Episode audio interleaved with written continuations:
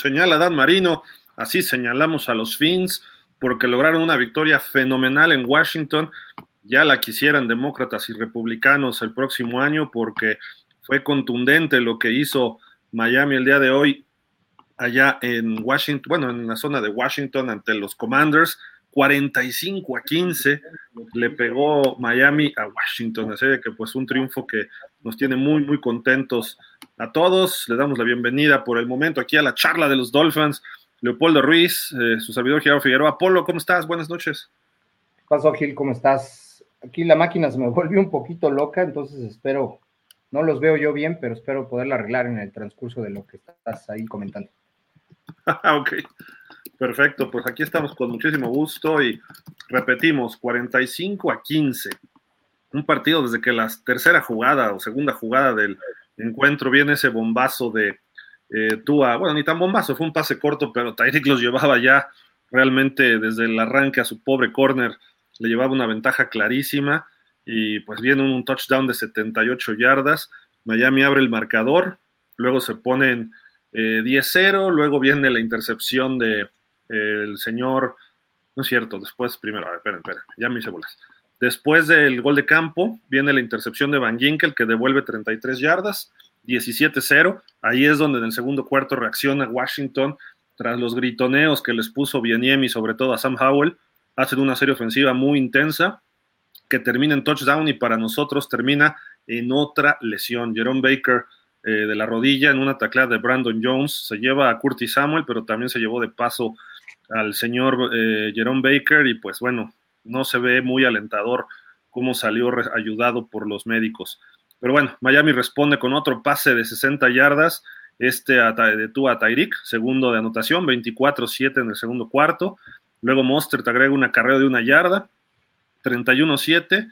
Eh, así nos fuimos al medio tiempo. Iniciando la segunda mitad, entra Echan y Echan tiene su primer touchdown, 38-7 lo que ya era una verdadera paliza iniciando el tercer periodo. Eh, reacciona ahí un poco Washington otra vez, se ponen las pilas, una buena serie ofensiva, 38-15, hacen la conversión de dos puntos y Miami le pone la cereza en el pastel con el segundo acarreo de touchdown, este de dos yardas por parte del novato Eichan para el 45-15 final, Polo. Pues, ¿cuáles son tus comentarios generales de este partido? Porque creo que hay puntos muy importantes a destacar, ¿no? Mira, yo creo que fue un juego que dominamos de, principio a fin. No hubo por ahí ninguna situación que en algún momento se pusiera en peligro. Siempre estuvimos arriba en el marcador. Jamás eh, eh, hubo una posibilidad de que nos dieran la vuelta o que de alguna manera este, pusiera en riesgo algo la, victoria. Creo que muy contundente, eh, tanto ofensiva como defensivamente hablando. Hay que tomar en cuenta el rival. es un rival que viene de, perder constantemente, con el coreback más interceptado de la liga, con muchos, muchos sacks, me parece que también es el que más sacks le han hecho. En fin, eh, un equipo con, muchos, eh, muy diezmado, por así decirlo, a reserva de que obviamente siempre, siempre tratan de luchar y que es la NFL, ¿no? Pero finalmente me parece que fue, fue un golpe de autoridad, como se le suele llamar, de, del equipo ofensivamente hicimos prácticamente todo lo que quisimos, pudimos correr, pudimos pasar, eh, eh, por ahí un, par de jugadas un tanto cuanto creativas y defensivamente, salvo dos drives ahí con algunas eh, situaciones de un pase ahí que retó en un principio McDaniel, etcétera, etcétera. Creo que independientemente de eso, el, el equipo lo, lo hizo muy bien. Me parece que esto ayuda para la confianza de todos todos elevaron estadísticas, incluyendo a Tyreek Hill, que va hacia, hacia esta situación sobre la que tanto comentó en un principio, ¿no? Entonces, eh, eh, un juego de, mucha, no quiero decir eh, de práctica, porque finalmente es la NFL, pero sí fue verdaderamente una paliza. Entonces, esperemos que esto, repito, ayude a la confianza de los jugadores. Y pues sí, lo único malo es que Jerome Baker se nos, nos. Y por como vi el tema de la rodilla, yo creo que han de ser ligamentos, ¿eh? no, no creo que vaya a ser una cuestión ahí como, como de rápido. Pero bueno, eh, básicamente así, así, lo, así lo percibí.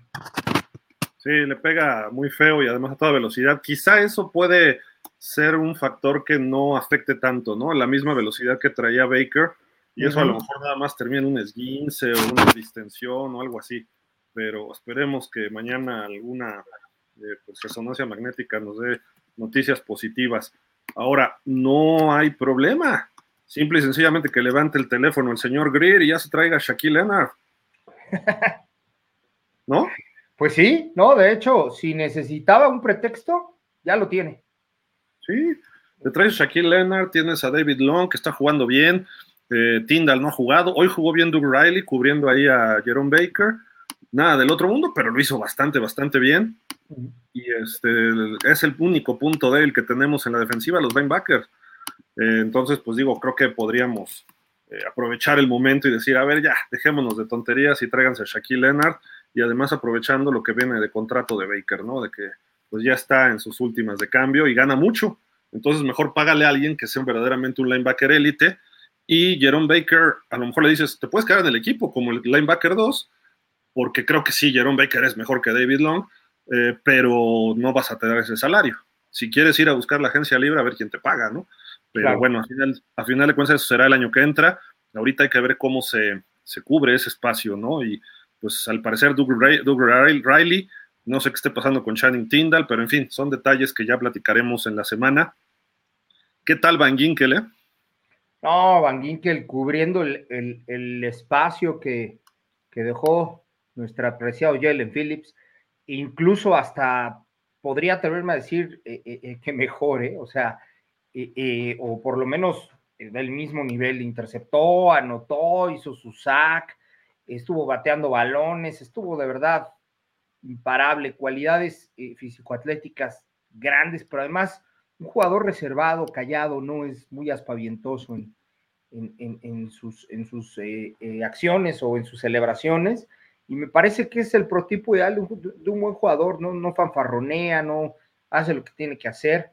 ¿okay? Y por algo, algo le dio Big Fangio cuando andaba coqueteando en la temporada baja me parece que con los Pats ahí andaba medio coqueteando. Y pues bueno, a tiempo reaccionamos y nos lo, nos lo pudimos traer, ¿no? Pero no me hacen caso, yo les dije desde el principio, está jugando mejor que Phillips. Pero todos, no, hombre, ¿cómo crees? ¿Cómo dice semejante sacrilegio en Miami? Mm. Oye, casi está Del mismo nivel, ¿eh? Del mismo nivel. Yo creo que está mejor, ¿eh? Jalen Phillips cuando ha jugado tarda en arrancar, tarda en tomar su ritmo y después ya empieza a jugar bien. Lo que tiene es mucha mayor explosividad Phillips y más físico. Pero fuera de eso, lo que está haciendo Van Ginkel tiene una versatilidad que no tiene Phillips para cubrir pase, para eh, la intercepción. Sí, él fue un pase malo, era un screen, pero él lo lee y en lugar de cargar al coreback, se va diagonal hacia afuera para darse más espacio para poder interceptar. Sabía que venía el pase ahí, lo vio, vio los ojos de Howell, dijo, venga, venga, chepa acá, papá, y vámonos, nada más acelerar hasta el touchdown. Creo que fue sin duda una, eh, pues, una jugada muy meritoria de él. Y luego estuvo así, así de hacer otro despeje bloqueado, ¿eh? Sí, incluso ahí los comentarios en inglés dijeron que es un deporte de, pulgadas y, hicieron ese comentario, ¿no? Dijeron esto estuvo a nada, ¿no? De, de, este, de quedar. Pero además, es que un jugador que se lesiona poco, este, Gil, no lo tengo muy presente en, en, este, en la lista de lesionados, eh, eh, no solamente esta temporada, en anteriores, o sea, y eso habla de, de, que también el jugador se sabe cuidar, se sabe administrar en el juego, porque hay jugadores que lo echan todo, y ya cuando están sumamente cansados es cuando en muchas ocasiones vienen las, las lesiones, ¿no? Entonces, se sabe administrar, se sabe, se sabe preparar porque físicamente está, está, eh, tiene, tiene cualidades propias de, su posición y creo que es un jugador que, puede eh, permanecer en el equipo con mucha solidez y, ser titular. ¿eh? Si él ya con esta puerta que se le abrió para estar toda la temporada ahí, porque indudablemente ahí va a estar en esa posición, cierra con este mismo nivel o incluso lo incrementa, cosa que sería fabuloso, va a ser titular, ¿eh? Va a ser titular. Pero ¿en dónde lo pones? Está Chov y está Phillips. Bueno, pero hay que ver cómo regresa de su lesión. Tendremos primero que. Y ya sabíamos de Phillips, ¿no? Que también era medio propenso a lesionarse. Desde colegial ya traía. Era el, cubría el perfil perfecto de Chris Greer, ¿no? De lesiones de todos lados. Pero bueno, a final de cuentas, hoy nos extrañó a Jalen Phillips y la primera captura, no sé si la hace Manuel Ogba y le hace algo así como señala, creo que hizo el 15, una cosa así como dedicándose a Jalen Phillips, ¿no? Y eso da, gusto ver el equipo unido en ese sentido. Eh, no, no fue necesario ni siquiera, hubo tres sacks nada más, y digo nada más porque era para más, pero Miami después ya frenó mucho también su, su presión al coreback. No es que haya mejorado la línea de Washington, es malísima. Simple y sencillamente Miami como que dijo, pues vamos a cuidarnos, ¿no? Y creo que fue también de cierta forma correcto. Eh, la defensiva secundaria casi no se vio eh, urgida, no se notó la ausencia de Jevon Holland. Brandon Jones falló por ahí una tacleada al corredor a este Robinson, pero bueno, se recupera, o sea, fallas la tacleada, se recupera, acelera y hace la tacleada viniendo de atrás, en una jugada grande por tierra que se les escapó tanto a él como a Xavier. Eh, hace la tacleada esa Curtis Samuel, que lamentablemente se ha lesionado Baker, pero hasta ahí, ¿no? Tampoco fue que hubiera algún peligro. Los touchdowns fueron corriendo en dos series ofensivas que principalmente corrieron el balón el equipo de Commanders, lo cual hay que tener cuidado para la próxima semana, porque nos toca Derrick Henry y los Titans, aunque Henry salió creo que en protocolo de conmoción, habrá que estar pendientes también qué pasa con él para el próximo lunes. Pero bueno, la defensiva bien, ¿no? Este, va a seguir mejorando sus posiciones. Tuvo, permitió 245 yardas, más o menos el promedio que ya traía. Entonces, a lo mejor mejora, perdón, a lo mejor se supera un poquito esa posición 7.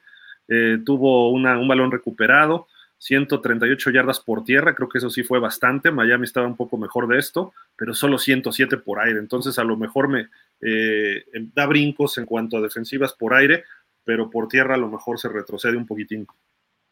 Pues sí, mira, no nos exigió tanto eh, este equipo. Yo creo que esos drives donde ellos hicieron puntos un poco eh, parte de relajarse, de cuidarse. No, no vi a un Jalen Ramsey eh, dando el 100% y un Xavier Howard por ahí. Eh, tuvo una muy buena cobertura de, pase. Vi algunos blitz que me gustaron, que me llamaron la atención. Parte de uno de los sacks que hizo Zach Hiller, valga la redundancia, este, obedece a un cruce que hizo junto con, con Christian Wilkins en la línea, muy bien ejecutado. Eh, eh, sirvió, sirvió mucho, yo creo, como lo mencioné hace ratito, para, para generar, generar confianza, para obviamente 9-3, me parece que 2001 es el último año que estuvimos así, en esa, en esa marca, y pues la verdad es que eh, le da confianza al equipo, lo asienta, todavía lo, lo sostiene más como líder divisional, y dependiendo de los resultados que se al ratito, podremos incluso hablar de, de conferencia, ¿no? Pero eso ya se verá un poquito más adelante. Sí, están ahí los Dolphins de líderes. Son tres juegos de ventaja ya sobre los Bills, 9-3 contra 6-6. Esto facilita el número, dos victorias seguidas y una derrota nada más de Búfalo, y eso sería suficiente para tener el primer título divisional desde el 2008. Miami logra su tercer juego de más de 40 puntos. Eh, fue el 70 a los Broncos, fue 42 a Carolina y hoy 45 al equipo de Washington digo, no es cosa, no es problema nuestro que nos toquen estos calendarios, ¿sabes? Nos han tocado calendarios brutales y pues, ahí nos aguantamos. Aquí nos toca esto, hay que ganarle y hay que aprovecharlo y hay que meterle 40 a estos equipos. El visitante tiene mérito también. Eh, aparte el clima estaba medio nublado, había algo de humedad, creo que llovió por momentos, entonces tiene su grado de complejidad, pero Miami sigue jugando bien, no se necesitó un, gran esfuerzo. Yo creo que debieron ir por las 200 yardas de Tyreek Hill, ¿eh? Sí, en algún momento vemos cómo después de esas dos anotaciones que tuvo, eh, todavía tuvo por ahí un pase que fue el que lo catapultó de las 130 que llevaba a las 150, pero de ahí ya, ya, yo creo que lo empezaron a cuidar por ahí, hubo un, un pase en el que aparentemente se podía haber lesionado y pues obviamente más que las yardas buscan tenerlo tenerlo sano, pero eh, él trae una ferre ahí como, como un poquito, este, pues no sé si indebido, porque si bien es cierto, es una marca que daría mucho de qué hablar, lo pondría en un lugar muy, muy especial de la NFL.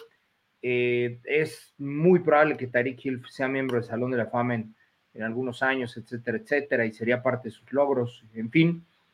La realidad es que también hay un, hay un daño colateral que podría haber, haber si él llega a esas 2000, porque no sabemos si, si después de eso ya no tenga la motivación que, hasta ahorita lo sigue sosteniendo, ¿no? Por ahí eh, podría haber un, riesgo que al él tener sus 2000 yardas diga, bueno, yo ya cumplí en esta temporada. No lo creo, me parece que es un jugador de, de, este, eh, eh, de mucha competencia, pero uno nunca sabe, este, este tipo de, jugadores son a veces un poquito estrafalarios, ¿no? Entonces, no, no, no podemos saber con exactitud, pero pues si llega, ojalá y sea en bien del equipo y ojalá llegue en la temporada y ya se olvide de esa situación y en postemporada nos, nos este, haga lo que tiene que hacer, ¿no?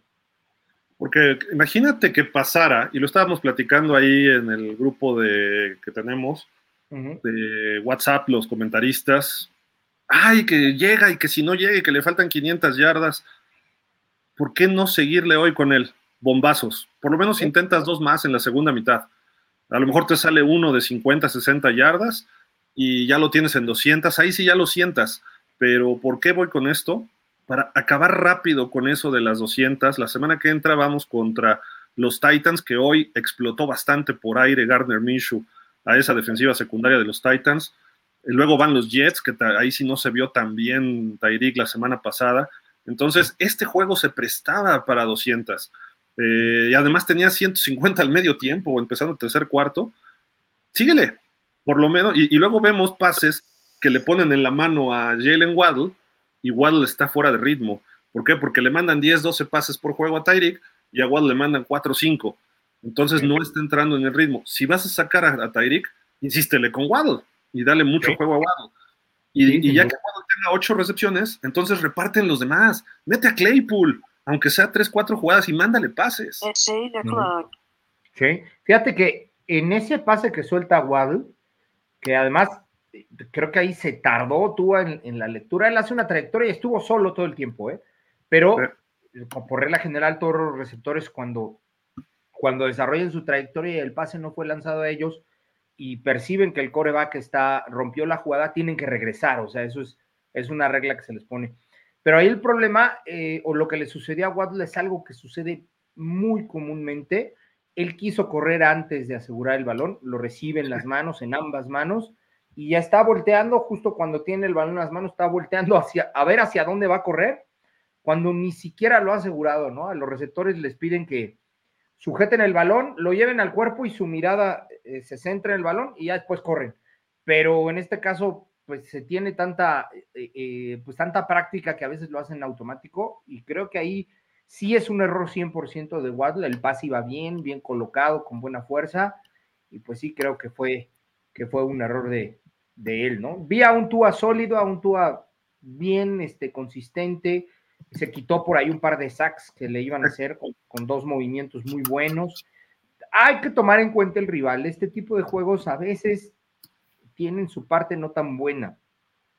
Eh, por un lado, sí, obviamente, como dije hace rato, le generan al equipo confianza y todo lo demás, pero a veces suelen eh, generar un poquito de engaños o un poquito de, cuestiones falsas, ¿no? El rival estaba, por, por, como lo percibí, muy mal. O sea, no quiere decir que nosotros no seamos buen equipo, ¿eh?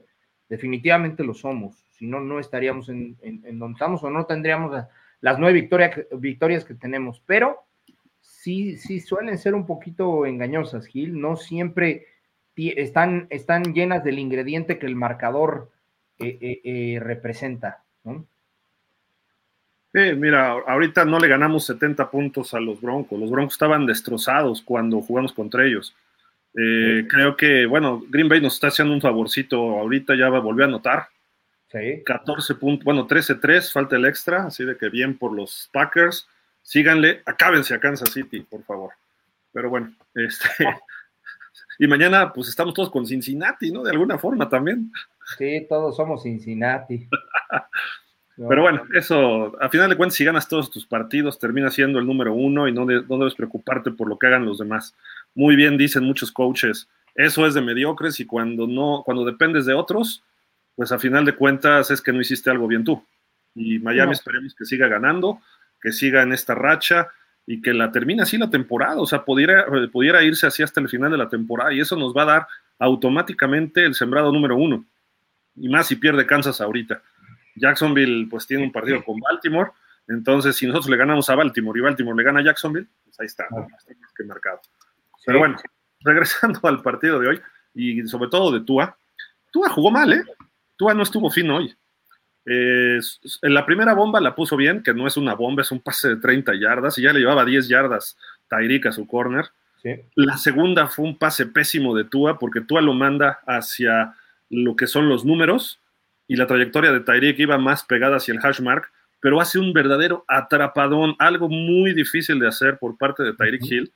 Tyreek Hill va por acá, por dentro buscando el balón y el pase viene a, sus espaldas. Lo lógico, mucho, mucho hacen, se, giran hacia atrás para tratar de no perderle de vista.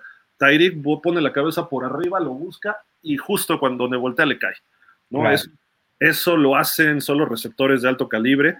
Eh, obviamente Tua se equivocó, probablemente Tua que esperaba otra línea, o Tua mandó muy mal el pase, o el clima, o lo que sea, pero a final de cuentas lo corrige Tyreek, que eso es lo que te dicen cuando eres receptor. A ti no te importa que el pase venga exactamente, no lo pidas en las manos, tú tienes que ir a ganar el balón. Sí. Eso como receptor, porque no siempre te va a venir aquí. Y ese pase lo, hace, lo saca Tyreek. Y Tua, pues, lo, puso ahí y tuvo otros dos, tres pases bastante malitos. Eh, normal dentro de lo que hacen sus partidos, de 30 pases que manda 3, 4 malos. Afortunadamente ninguno terminó en intercepción. Finalmente ganamos el, diferencial de balones perdidos y recuperados.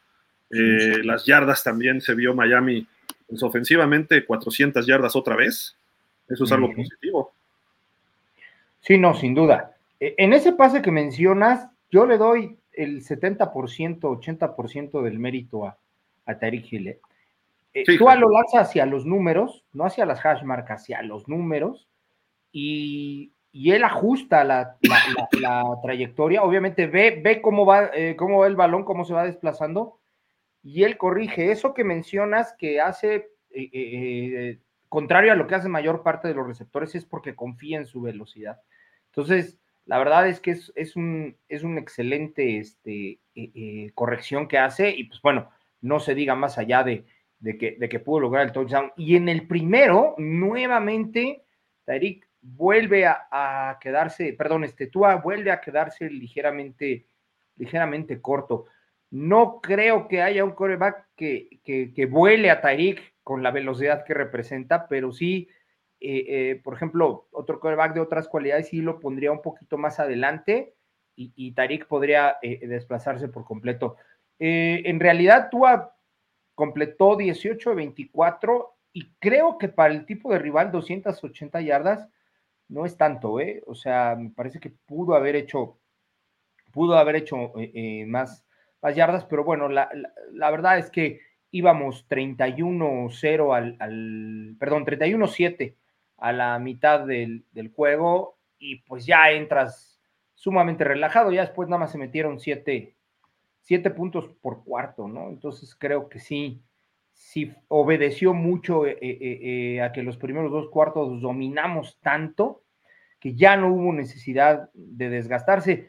Me atrevo a decir que parte del cuarto cuarto fue correr y correr y correr. McWhite tuvo uno de uno, o sea, no, no hizo nada más allá que tres yardas y destacable Devon Chain, ¿eh? 73 yardas en 17 acarreos, eh, promedio 4.29. Le empezaron a dar más juego. Hay que tomar en cuenta que ya los Commanders ya estaban un poquito echados cuando él tuvo ya más, más juego, pero tiene mucha velocidad, Gil, en, estas carreras por fuera. Tiene mucha, mucha velocidad y creo que, que es alguien que si se mantiene así nos va a ayudar mucho a alternar con, con Raheem Mostert. Este, este me parece que fue el, donde ajusta, ¿no? Donde la ajusta. Sí, sí, sí, sí. Y pues justo voltea y, y, además tuvo la medida perfecta de tiempo, ¿no? A dónde ajustar y hacia qué distancia. porque se desplaza como 4 o 5 yardas laterales y justo ahí venía el balón. Entonces, excelente lo que hizo Tyreek Hill, toda su experiencia, su velocidad.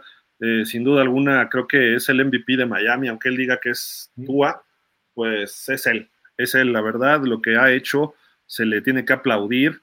Y pues el caso de McDaniel hoy, todas sus decisiones, pues sin problema, ¿no? Porque el partido no tenía, no presentaba problema.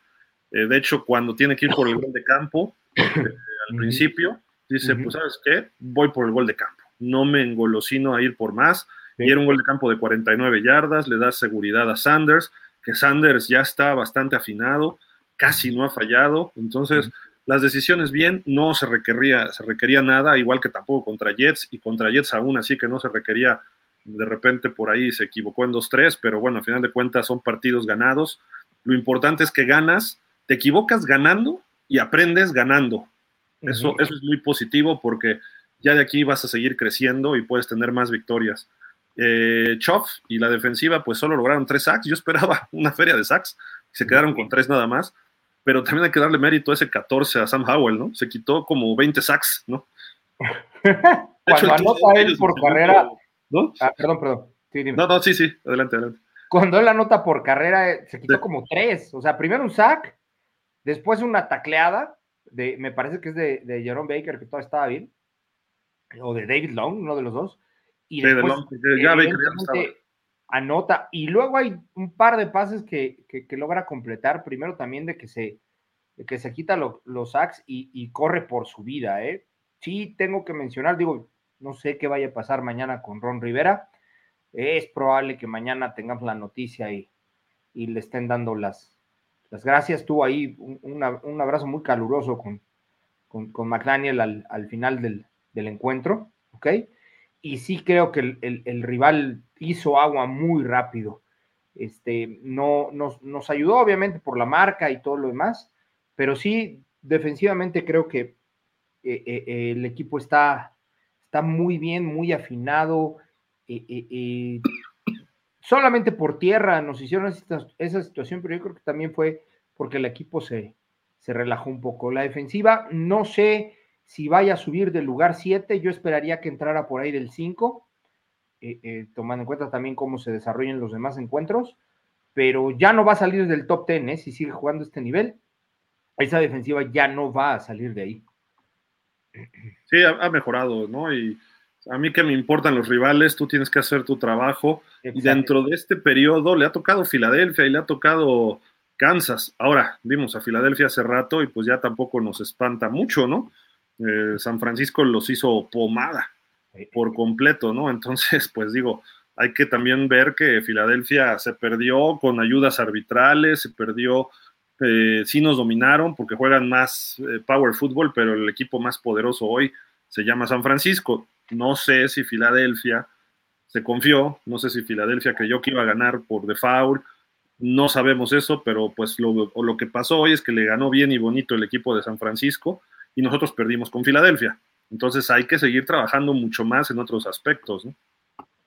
Sí, no, todo el mundo ahí canta esa, esa final de conferencia entre, entre Filadelfia y San Francisco. No lo podemos saber porque eh, existen dos rivales, a mi parecer, Detroit y, Dallas, que pueden dar algún tipo de sorpresa, pero en donde menos se tiene definida esa situación es en la americana. ¿eh?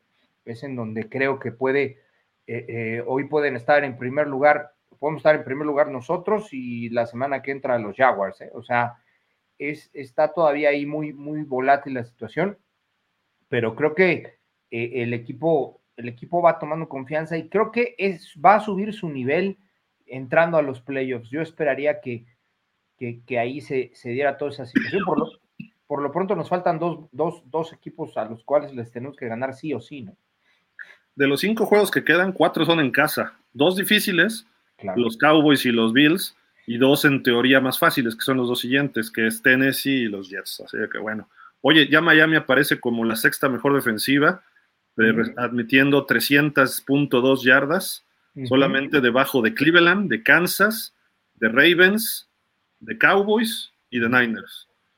ya todos jugaron excepto Kansas, que está terminando. Está ahorita, correcto.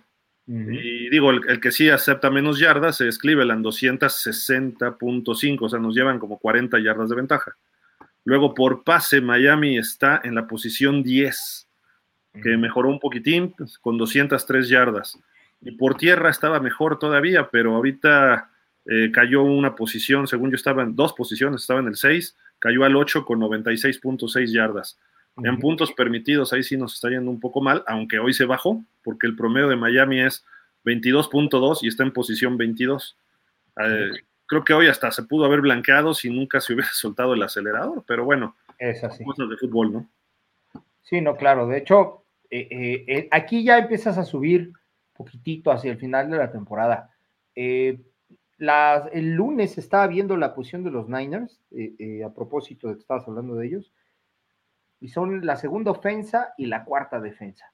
O sea, tienen a sus dos áreas del fútbol en el top 5. Entonces, yo creo que ahí se tiene que estar para estar en playoffs y para ser contendiente en el top 5 de tus dos, de, las dos áreas que contempla el, fútbol, ¿no? Entonces Miami va para allá. Ofensivamente, pues no ha soltado este, este sitio que tiene desde la semana 2 o 3, ¿ok? Y, bueno, siempre, o no dejaremos de, mencionar a este, a, ¿cómo se llama? al juego con, con Denver, pero este, también lo cierto es que los demás juegos ofensivamente ha ha, mejorado. Son pocos, habría que checar ahí en, el análisis, pero me parece que la mayor parte de los juegos han estado arriba de 25, 30 puntos. Y se sigue dando esta situación de que cuando Miami mete más de 30 gana. Entonces, eh, eh, esperemos que ahí siempre se tenga como eso presente, ¿no? Independientemente de, que tu defensa mejoró y recibas poco o menos, más bien. Eh, la idea es entrar al partido con, con, el objetivo de meter más de 30 y eso si no te garantiza si te las posibilidades de que ganes, que es, que es la idea. Sí, totalmente correcto, ¿no? Y digo, de acuerdo. Eh, está, tú metes puntos y en una de esas tu defensiva por lo menos para una vez y ya con eso ganas, se supondría, ¿no? Exacto. pues habrá que esperar. En, esa temporada de, en esa temporada donde, donde Drew Brees fue campeón con los Santos, eran más de 40 puntos por juego. Sí, no, brutal, brutal. Y, les metían 30, 28, lo que sea, pero el equipo ganaba. O sea, eh, eh, vaya, yo creo que ahí puede ser una de las formas, tal vez un poquito eh, extrañas o diferentes más bien de, de, ganar o de tener un campeonato. aunque te metan 30, 25, 5 touchdowns, lo que sea, pero si tú metes más de 40 puntos, vas a ganar. O sea, es muy difícil que, no saques un juego así. ¿no? Al menos sea los Chargers. A menos. Los Chargers pueden meter 50 y van a perder. No sé cómo, pero van a perder. Así es.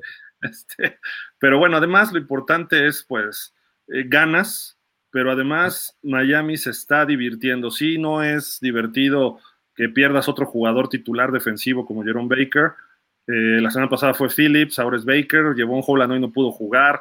Nos empiezan a pegar ciertas lesiones, pero a final de cuentas Miami está pudiendo manejarlo quizá por el nivel de rivales, quizá por el momento. Esperemos que vayan regresando estos jugadores a ver qué pasa con Baker, ¿no? Phillips está fuera y Baker yo creo que va a estar fuera. Pero fuera de toda esta situación, más allá de esta situación, lo que tenemos es esto que hemos visto juego por juego. Planean los festejos. Eh, hoy fue la montaña rusa. Eh, anota a Tyreek Hill, se empieza a sentar uno atrás de otro, levantan la manita pasa Robert Hunt y les empieza a poner el cinturón de seguridad para el paseo en la montaña rusa y de repente se pone Berrios enfrente y les hace a la izquierda y todos se mueven a la izquierda, a la derecha y ahí van todos, ¿no? Este, Se divierten. Eso, eso es parte, sí es tu trabajo, sí es eh, pues algo que tienes que echarle ganas, representas a un equipo, primero representas al equipo y a tus compañeros, a tus coaches, luego representas a tu afición y en el caso de Miami representas algo más que sí se ha perdido los últimos años, pero sigue estando presente. Ahí vimos a un Dan Marino antes del partido, sabemos de Don Shula, la calle se llama Don Shula, donde está el estadio. Entonces, representas algo más, una excelencia de otro tipo, un comportamiento. Entonces, lo, puedes este, compensar, ¿no? Te puedes divertir así, lo vale la NFL, hazlo, qué bueno. Eso yo no lo veo mal. Hay coaches que lo prohíben, ¿no? Sí, yo creo que haces esto con Belichick y en la semana te pone a hacer este 200 eh, arrancones de 100 yardas, ¿no? O sea, eh, pero, pero la verdad es que los jugadores lo, agradecen, Gil, lo valoran y, porque saben que incluso hasta esto que hicieron hoy, obviamente lo practican en algún momento en el vestidor o, o hasta tienen su script para hacerlo y eso nada más habla de que el equipo tiene, tiene confianza, porque me parece que fue el segundo touchdown, o sea, Todavía no estás con la victoria este, en, la bolsa y, ya estás haciendo ese tipo de cosas porque estás confiado de que vas a ganar. Y, eso, pues de alguna manera le, le, apoya y le aporta muchísimo, muchísimo al equipo. Si bien es cierto, este, este deporte es de trabajo duro, es de, de, no dejarse sorprender en ningún momento y de constancia desde el primero hasta el último cuarto, la realidad es que también ayuda mucho la confianza que te tengas porque eso va en perjuicio del otro equipo. Cuando el otro equipo sabe que está jugando contra un equipo eh, eh, seguro de sí mismo y confiado, ¿ok? Era, era algo que le pasaba mucho a los Pats antes de que, de que salía Brady de ahí, ¿no? El equipo ya llegaba como con uno touchdown o uno o dos touchdowns de ventaja, aunque no los hubiera notado por, por la confianza que se traía, por decirlo de alguna manera, ¿no? Con, con los demás equipos, ¿no? Yo veía equipos jugar eh, una semana de manera impresionante y contundente y llegaban con los Pats y se apagaban.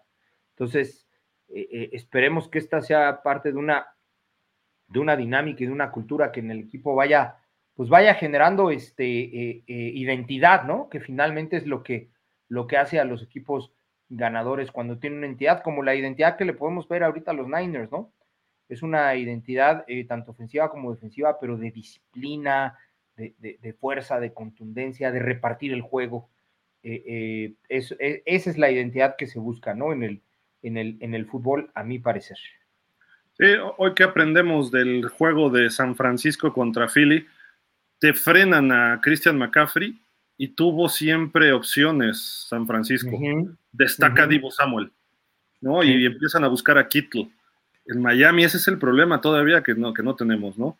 Si frenan a Tyreek, pues en teoría es Waddle el que sigue.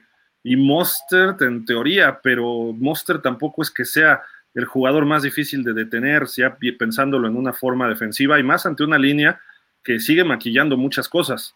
Hoy vimos que Tua pasó problemas cuando tuvo que hacer sus segundas lecturas o buscando su progresión, ya estaban encima de él. Se quitó dos sacks o tres, eh, pero no le dan más de cuatro segundos a Tua para ningún pase. Esto está siendo maquillado y ahorita, si, vas con Tyreek en tu primera trayectoria, estás en dos, tres segundos, ya desististe, te desiste del balón. No pasa nada, no tocan a Tua. Pero cuando te, pongan doble cobertura a Tyreek y tengan cubierto al, Chita, ¿qué vas a hacer? Entonces ahí es donde viene lo bueno y esos son los partidos que te ofrece equipos como Dallas, equipos como Baltimore, equipos como Buffalo, que son los últimos tres. Por eso hay que seguir aprovechando estos momentos para que Tua siga ganando confianza, que se mantenga sano, que vaya buscando sus récords personales, que vaya el Chita, ojalá que acabe rápido con todo esto de las 2000. Si le puedes dar 500 yardas el próximo lunes, órale, dale 500, ya, vámonos, acabó esa presión, ¿no? Digo, es ridículo lo que estoy diciendo, ¿no? Pero este, el récord es 300, una cosa así, pero bueno, a lo a lo que voy es, este, dale 180, es el próximo juego, y otra 180, y ya nada más le deja 100 yardas en tres partidos. Y en esos tres partidos ya empiezas a buscar por otros lados en los el juego aéreo. Y no se lo va a esperar Dallas, no se lo va a esperar Baltimore, no se lo va a esperar Buffalo. Y a lo mejor estás peleando por el sembrado número uno. Y hay que recordar algo, no ganas campeonatos o no eres el sembrado número uno si nada más dependes de un jugador. Ya sea sea coreback o quien sea. Sí, no, no, por supuesto que, así debe ser. Debe, tiene que empezar a, a ver otras opciones, pero es que también no favorecen tanto al juego de Tua. O sea, eh, eh, el hecho de que Tua se deshaga el balón en tan poco tiempo, pues también es una correspondencia a la velocidad de, de Tariq Hill, ¿no? Que por cierto, hoy le rompió un, récord a Paul, a Paul Warfield, eh, que me parece que es más de 150 yardas y dos touchdowns en un juego o, algo de la temporada, ¿no? dos touchdowns de más de 60 yardas en el mismo partido.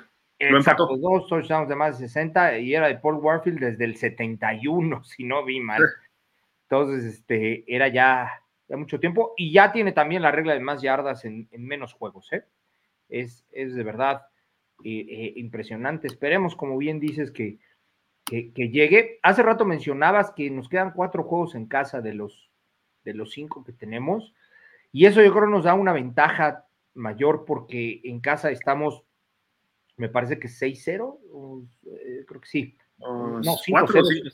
4-5-0. 5-0. 5-0. Este, y pues la verdad, si eso también lo vemos con el récord del año pasado, ganamos, ganamos mucho, mucho en casa, ¿no? Entonces, nos ayuda el, que, el, de Dallas en casa, que el de Buffalo sea eh, eh, evidentemente en casa y estos dos que vienen, para meter muchos puntos para que realmente eso, e, esa localía pese y, ayude a ganar y, pues bueno, el equipo esté, no tenga la necesidad ni de subirse un avión ni nada por el estilo, sino todo lo haga ahí mismo, eso yo creo que nos da la ventaja, sobre todo con Dallas y, con Búfalo, ¿no? Pero bueno, los juegos se tienen que jugar y estos dos se tienen que ganar sí o sí. Sí, correcto.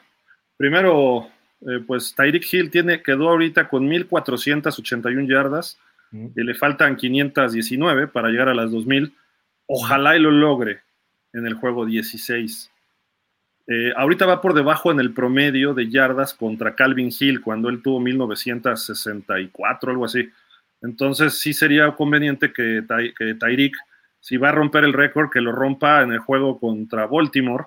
Claro. Y que ahí ya, 2.000 yardas el primer jugador, qué bueno, perfecto.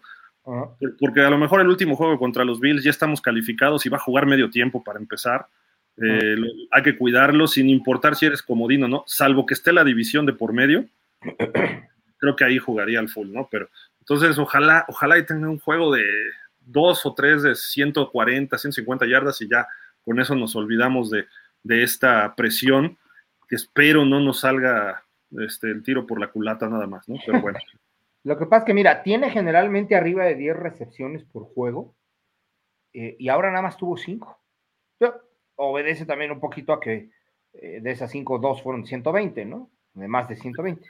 Fíjate cómo ha sido su, desempeño en participación.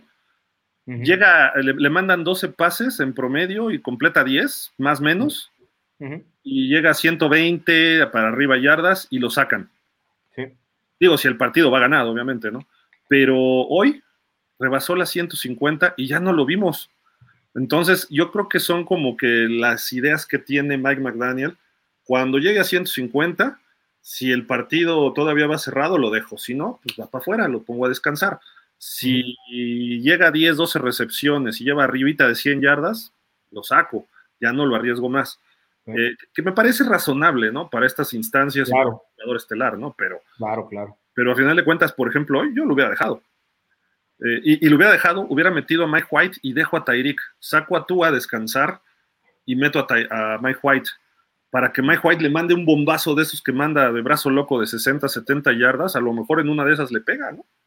Y hubiera sido buen ejercicio para, eh, eh, no me refiero al ejercicio físicamente, sino hubiera sido una buena, una buena práctica para Mike White, o sea, para saber si en algún momento eh, llega a existir esa necesidad, pues cómo se conectan, ¿no? O sea, tienes que, tienes, este juego, este tipo de juegos, Gil, se, se, deben usar, a mi parecer, para manejar diferentes escenarios que, que se te pueden presentar más adelante, en donde puedas hacer a eso me refería yo con ejercicios, ¿no? O, simulaciones, así le queremos llamar.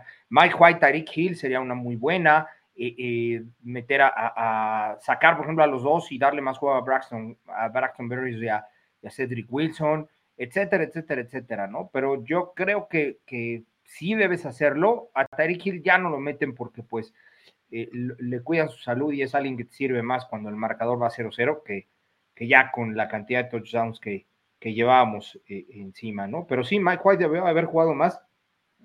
Finalmente entró, ¿no? Que era, que es lo que, lo que de alguna manera cuenta. Y creo que Duke Riley lo hizo bien, ¿eh? En sustitución de, de Baker, no se notó, no se notó para nada la falta. Hasta Ogba tuvo por ahí su, su sack, ¿no? Que nos cuesta eh, También entró, bueno, salió un poco lesionado el tobillo Teron Amstead eh, entró Keon Smith otra vez por él, en lugar de él. Salió Robert Hunt y entró Lester Cotton. Eh, Hunt estaba con cara de molesto en la banca, no sé si porque a lo mejor creía que podía jugar más o estaba como enojado porque le dolía o con cara así como de molestia. Terron se estaba cotorreando afuera porque él ya sabe, juego un rato, me sacan, juego un partido, luego regreso dos, está peor que Antón, ¿no? Entonces, este, va, va, viene, Antón ya dijo, hoy no puedo, el martes, quién sabe. Nos vemos en el Super Bowl y eso si llegan los Dolphins, así ya casi, casi, ¿no? Este, eh, pero bueno, a, lo que voy es justamente de que Terron usted nos está estorbando, sinceramente. Eh, digo, es muy bueno cuando juega, pero hoy cuando entró este chico Keon Smith, empezaron a correr por el lado izquierdo mucho mejor los Dolphins, ¿eh? y ¿sabes qué nos estorba, creo, de Terrón? Este, para lo que nos da, nos estorba ese cheque. Sí. Ese cheque que, este, que tiene, porque eh, eh, costo-beneficio, si así lo vemos ya como negocio, eh, y perdón que saque esa palabra, pero costo-beneficio, Terrón, nos cuesta muchísimo por bloqueos y si así lo pudiéramos este, desmenuzar. ¿cuánto, ¿Cuánto nos cuesta cada bloqueo que dan? Nos salen miles de dólares. para un jugador que ya es un, un, hospital completo, todo indica o sería muy, muy lógico que este que acabando esta temporada se retire y, si no lo hace, entonces sí ya podrías entender que solamente está jugando por la parte económica más que, por la de fútbol. Hay un, hay un, pues no sé si llamarle meme, pero hay un collage de imágenes eh, eh, que no tiene mucho que lo vi, creo que fue la semana pasada, que son como unas 14 o 15 imágenes en, diferentes cuadritos, en, una sola imagen, como 14 o 15 recuadros, y en todas Terrón está en el piso, lastimado. En unas lo están sacando en camilla, en otras lo están viendo los, los, este, los médicos, en otras tiene un pie arriba, en otras tiene un brazo de lado, en otras está de boca abajo, o sea, ha tenido todo tipo de lesiones y ese collage son, son tanto de los Santos como de Miami, ¿eh? O sea, es un jugador que, te puede dar un buen desempeño, pero se lastima con una facilidad pasmosa. O sea, es de verdad ya un, lastre, y perdón que lo diga así, tiene, tiene muy buen juego, es como tener un coach adentro por la experiencia que tiene, pero pasa más tiempo afuera que adentro. No sé cuántos juegos lleva la temporada, pero me parece que no llega más de seis o siete. Entonces, eh, y de cuartos, eh, eh, eh, estaremos hablando de 28 cuartos. Creo que Terrón ha jugado 20 cuartos en la temporada. Sería, que, sería, un, sería un buen análisis ese por ahí, saber cuántos cuartos ha jugado, ha jugado en la temporada. por ahí debe haber el número de snaps. Ese sí debe tener PFF, por ahí debe tener el dato de, del número de snaps, etcétera, etcétera.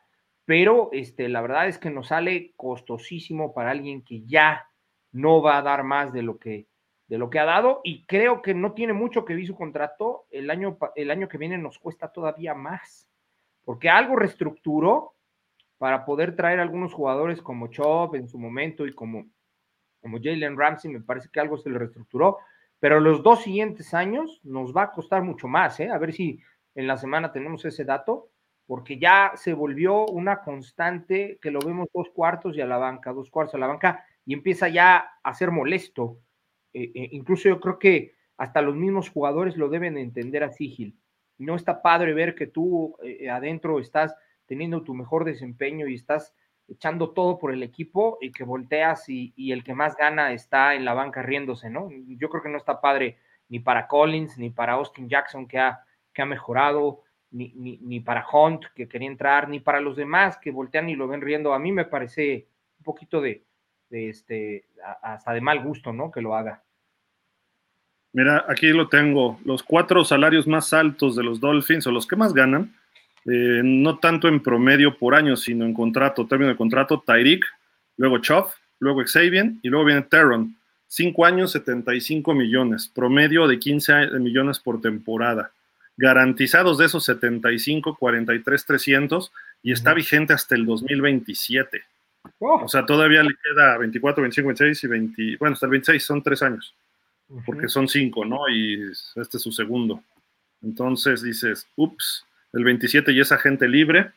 Eh, este año el tipo tiene un salario base de 1.165.000. Ahí sí está perdiendo porque dependerá lo que juegue, ¿no? Claro. Eh, por firmar tiene 2.400, eso sí lo recibió de cajón. Eh, el roster, 764.000 que estuviera en el roster reestructuró 3.958.000 este año y el que sigue. Bueno, los últimos cuatro años reestructuró eso. Eh, tiene un, tope, un golpe al tope salarial de 9.238.000. Eh, dinero muerto hoy, si lo corta, son 39 millones. El año oh. que entra son 24 millones. Todavía está muy pesado en dinero muerto. Y el cash por año este año son 18 millones. El año que entra serían 14,200, 14,300 y 14,300 sus últimos eh, contratos. Y la, potencial salida del contrato es después del tercer año, o sea, después del 24, que serían tres años, 47 millones y se quedarían solo 12 millones de, dinero muerto. Entonces, seguramente lo veremos todavía la temporada que entra, a los 33 años y con 33.333 lesiones. ¿no?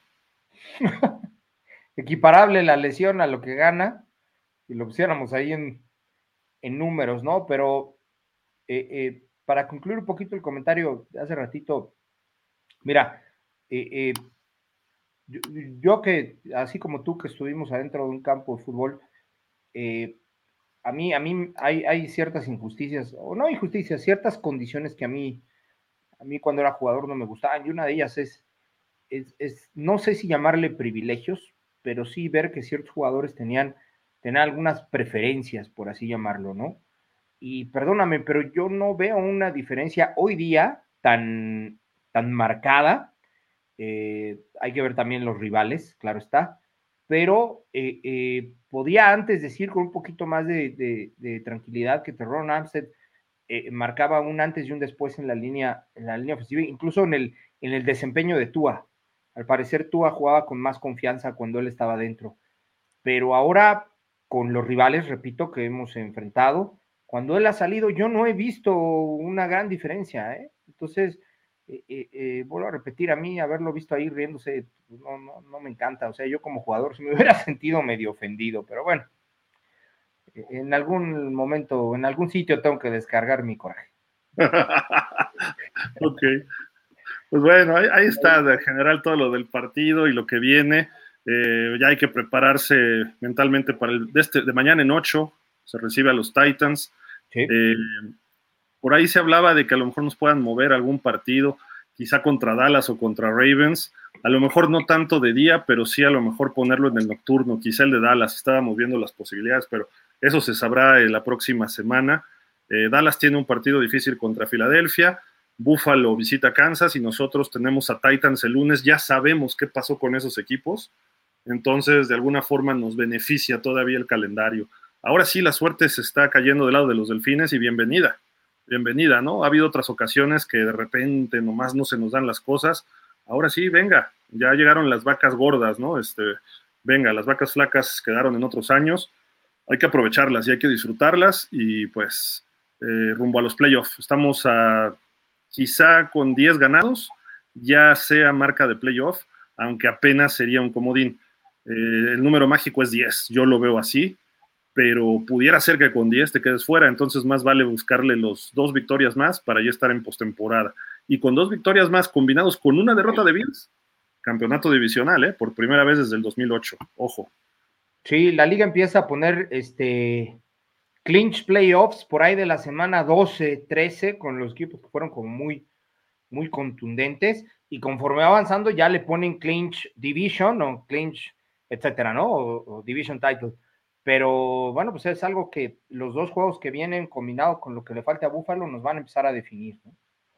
De acuerdísimo, de acuerdísimo. Juan Pablo dice, y luego, y luego vienen los Titans la próxima semana. sí, claro. On to the next one, diría el señor Belichick. Miguel Ángel Méndez. Buenas noches, Dolphins. Comparando cómo ganó Miami a Washington, creo que Miami lo hizo ver más sencillo. El tema divisional tiene ese efecto, ¿cómo se puede, cómo se puede interpretar eso? Ah, dice, me refiero a cómo perdió Washington con los vaqueros.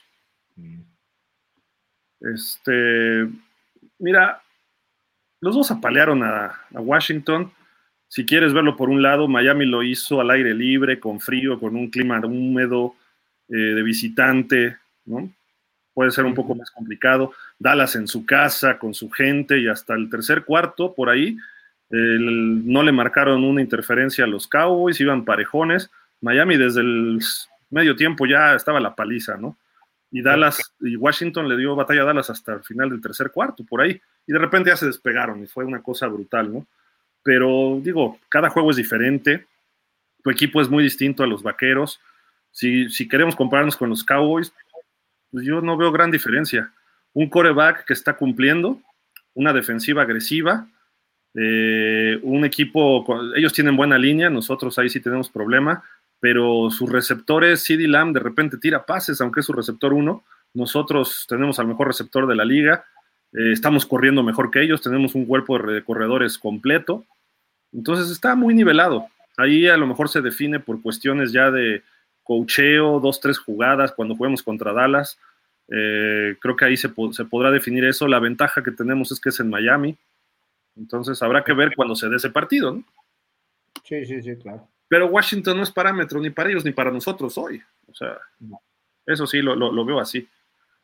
Quizá los Bills, la en dos semanas juega Dallas contra los Bills, ahí ya podremos ver. Y Buffalo está jugando bien ya, ¿eh? Ojo. Sí, sí, sí, sí. Allen tuvo un juegazo, ¿eh? Digo, al final les faltó ese, o más bien se asomó esa situación de que los juegos de tiempo extra no los gana, no ha ganado uno solo en toda su carrera, creo que cero de seis lleva. Pero la verdad es que eh, eh, él, él, está jugando, el equipo está jugando mejor, ¿no? Le cambiaron una regla al señor Yoshito. Y aún ah, así pierde el tiempo extra. O sea, por Dios. Cristian Alvarado, ¿qué tal, Dolphins? Hola, ¿cómo estás, Cristian? Jorge Fergadí, saludos para todos, buenas noches. Feliz por el resultado y por cómo ya se ven sanos varios jugadores. Sí, correcto. Fox 73, ¿sabes, ¿sabes algo de Baker? Yo creo que mañana tendremos noticias. ¿eh? Mañana, normalmente al día siguiente en la mañana, ya frío, las lesiones y esto. Y además, cuando estás de visitante, regresas a tu casa, te hacen una resonancia magnética y ahí es donde se sabe si hay eh, pues daño serio a los ligamentos. A lo mejor nada, esperemos que nada más sea una especie de esguince y eso a lo mejor estaría listo para regresar para playoff unas tres, cuatro semanas, una cosa así. Pero este, como se vio, este, Polo, y cómo salió, sobre todo Quizá la jugada fue tan rápido que dices, bueno, no pasó nada, pero sí se ve que se atora la pierna. Y ya cuando sale apoyado en, dos este, assistants o médicos o trainers o como se llame, y no puede apoyar, creo que sí tenemos problemas con Baker. Hasta los estudios podemos saber, no, no, no, no, no hay una manera exacta de, poderlo determinar, pero sí, buenas noticias no creo que sean. ¿eh? Baker no juega el que viene, eso sí es. Ah, sí, no. Y probablemente, en el mejor de los casos, a lo mejor tres, cuatro semanas. ¿eh? Sí, Baltimore tal vez por ahí lo, podríamos estar viendo. Ya mañana sabremos. Omar Sauri Gil, y pudo ser más en los puntos. Sí, claro, también. Sin duda. Pero Miami también se dedicó a correr en el tercer cuarto. Yo creo que debieron ir todavía más agresivos con Tyreek. Si te daba, pues síguele. Pero tampoco estás para récords personales, lo justifico. Pero pues dáselos. Es profesional, o sea, si se pueden dar, que se den. Si va a cobrar un bono, que lo cobre. Si va a ser un récord histórico, pues a lo mejor cuando rebase las 2000 va a decir, Partido Miami contra Baltimore, 2050 yardas, o este, Tyreek Hill de los Miami Dolphins. Hasta a ti mismo te conviene que quede ese balón registrado, ¿no? Pero. Y como lo estaba haciendo hasta con un solo pase, ¿eh? eh nada más llegaba a las. Otras 40, 50 yardas eran así. Sí, listo. Fox 73, buenas noches, W, WFM. Ah, no, ¿verdad? Sí. Rafa Jaramillo, buenas noches, Gil Polo, familia Dolphins. Segundo partido consecutivo con victoria y les leccionado. lesionado, lesionado, sí, caray. Son ganas bien, fácil, pero te llevas un golpe fuerte en lesiones. Refugio García, dice, buenas noches, Dolphins, Gil, este, Coach Polo, saludos. Igual. Coach Polo, usted como coach, ¿cuál de estas dos opciones es mejor? ¿Ser campeón de división o ser sembrado número uno? Pues, número uno, refugio, porque si eres número uno, eres campeón de división por, por, consecuencia, ¿no? Este, sí, ser sembrado número uno es mucho mejor porque recibes todo en casa y vas contra el más débil de, en, el primer juego, descansas primera semana y luego pues vas contra, contra el sembrado, eh, al menor sembrado, ¿no? El que, el que, pasó como de panzazo. Entonces, sí, ya estás a dos juegos del, de la final de conferencia y a tres del Super Bowl. Entonces, sí está. estás a uno del final de conferencia, ¿no? No, son dos, ¿no? Ah, no, sí, a uno tiene razón. Tiene razón. A uno, entonces juegas, estás a dos juegos del Super Bowl si eres el comprado Y en casa. Y en casa. Entonces, sí, por todas te, te conviene más. Es un privilegio. Yo lo que no creo que estuvo bien en este cambio que se dio, pues hace apenas un año, ¿no? Eh, que hay que ser honestos, si, si se hubiera mantenido la regla de que nada más pasaban seis, McDaniel no califica ¿eh? el año pasado. Pero bueno, este, yo de lo que no estoy de acuerdo. Y Flores hubiera calificado en su último año. Y Flores hubiera calificado en su último. De hecho, en los dos últimos que tuvo. Fue la misma marca. Entonces, este, eh, pues yo, yo, yo lo que no estoy de acuerdo es tanto en ese descanso. Le ofrece una ventaja, pero ya llega con ventaja doble. Si bien es cierto ya el hecho de jugar contra el, contra el último, al que pasa en, en, último de comodín, ya te da una ventaja más la localía. Descansar una semana más te da todavía una doble ventaja. Yo creo que ahí debieron de haber ingeniado algún otro cruce este, eh, eh, se va a ir feo lo que voy a decir y a lo mejor me sacan de este programa, pero como un repechaje o algo así. No, no sé. Ni que fuera Pumas y Chivas, por Dios. sí, claro. pero algo debieron de haber ingeniado. Ese descanso a mí me parece una ventaja más, más, ¿eh? Y yo creo que ya, ya no debe haber más. Sí, de, acuerdo. Y, la idea es que califiquen ocho, ¿eh? ¿eh? Lo que busca la NFL, que se jueguen en cuartos de final, uno contra el ocho y así pero obviamente con 18 juegos, eh, aumentando otro partido más, más dinero a la televisión, más desgaste, pero los jugadores han puesto un tanto el freno porque dicen, bueno, si nos van a pagar más proporcionalmente, está bien. O sea, los salarios tienen que aumentar, el tope salarial, los rosters tienen que aumentar y habría varias condiciones, incluso una que proponía la Asociación de Jugadores era, si va a haber 18 juegos, es más, decían desde 17, pero eso como que la NFL dijo, ¿qué? ¿Qué? ¿18 dijiste? ¿No? porque ya hay 17. Entonces, eh, era de que los jugadores antes de la temporada dijeran, yo no voy a jugar el partido de la semana 10. Entonces ya por default tienen un descanso extra del descanso del equipo, ¿no? Entonces, Entonces ya los jugadores por, por este, ¿cómo se dice? Contrato colectivo de trabajo estarían obligados nada más a 17 juegos, o sea, jugar 17 partidos. Por eso tendrías que ampliar tu roster y por eso están ampliando un poco la, escuadra de prácticas, están, están acomodando las cosas un poco, ¿no? Para, para llegar a eso, que es la meta de Gudel, sobre todo porque entra más dinero de televisión por una o dos semanas más de televisión, y ni se diga por un partido más todavía de playoff. El cuando entraron estos tres partidos comodines hace dos años, ESPN le soltó una la nota para el lunes por la noche a la NFL. Sí. El, el Monday night del Wildcard del comodín, el lunes por la noche del comodín. Entonces, lo, que a mí me brinca... Que a mí no me gusta, ¿eh? a mí no me gusta. Es que fíjate cómo son incongruentes. La última semana no ponen Monday Night, porque dicen, no, es que normalmente el equipo si califica tiene un día de descanso menos. Ah, pero en playoffs sí ponemos un Monday Night. O sea, hello. Sí, sí, sí, Imagínate. Contradictorio. eres el séptimo sembrado y te toca jugar contra el segundo. Vamos a pensar ahorita, no sé, vamos a, no, sé si así esté como tal ahorita, pero eres Denver o Houston y te toca visitar a Baltimore. Entonces, y te ponen el lunes y le ganas a Baltimore. Claro. Te echas un partidazo de esos épicos que además se dan con todo, ¿no? Ya en playoff. Y de repente te dicen, ¿sabes qué? Te toca jugar el sábado contra Miami en Miami que normalmente creo que a los equipos que juegan el Monday Night los ponen al domingo, pero dices, oye, de todas maneras es un día de descanso menos o dos, y en el caso de si, eres el séptimo sembrado o el cuarto o el quinto, sexto, depende cómo se dé la siembra, pues todavía te llevan otra semana de descanso el equipo número uno. Sí, y además el equipo número uno decide ¿eh? en, qué, en qué día juega y, si es en la tarde o, o, al mediodía. Entonces sí puede darse esa figura que dices del sábado, ¿eh? Sí porque además el equipo número uno, pues obviamente sabe que jugaría a su favor un, día menos de descanso y pues lo va a poner en ese, en ese sitio, ¿no? Yo creo que sí, si en algún momento se da esto de que califiquen ocho, que significaría que pasaron los dos mejores de cada división, ¿ok? Este, o, bueno, los, cuatro mejores, y luego los siguientes cuatro, ¿no? Sí, bueno, sí, porque pueden ser tres de una división, tienes razón. Este, ahí sí no habría semana de descanso para el primero todo se configuraría y, estaría bien, pero ahora, existe también esa desventaja que nos llevaría el Super Bowl hasta la última semana de febrero. igual. Una, semana más de juego, ¿no? No, es lo mismo. Lo que pasa es que bajas al equipo que descansa. Ah, es cierto, sí, tienes razón. Sí, lo haces jugar esa semana. Ajá. Sí, Nada más ese equipo. Todos los demás están igual. Sí, sí, sí, es cierto. Así, así fueron los playoffs del 82, el año de la huelga, donde Miami llega al Super Bowl contra Washington, precisamente. Es cierto. se hizo una tabla general y el super líder, no, no es cierto, ya dejemos el tema de fútbol por su liguilla. Este, Miami fue el sembrado 2, el 1 era Raiders y jugaste cuartos de final, semifinales y la final de conferencia, ¿no? Claro. Eso es lo que está buscando la NFL más o menos, ¿no?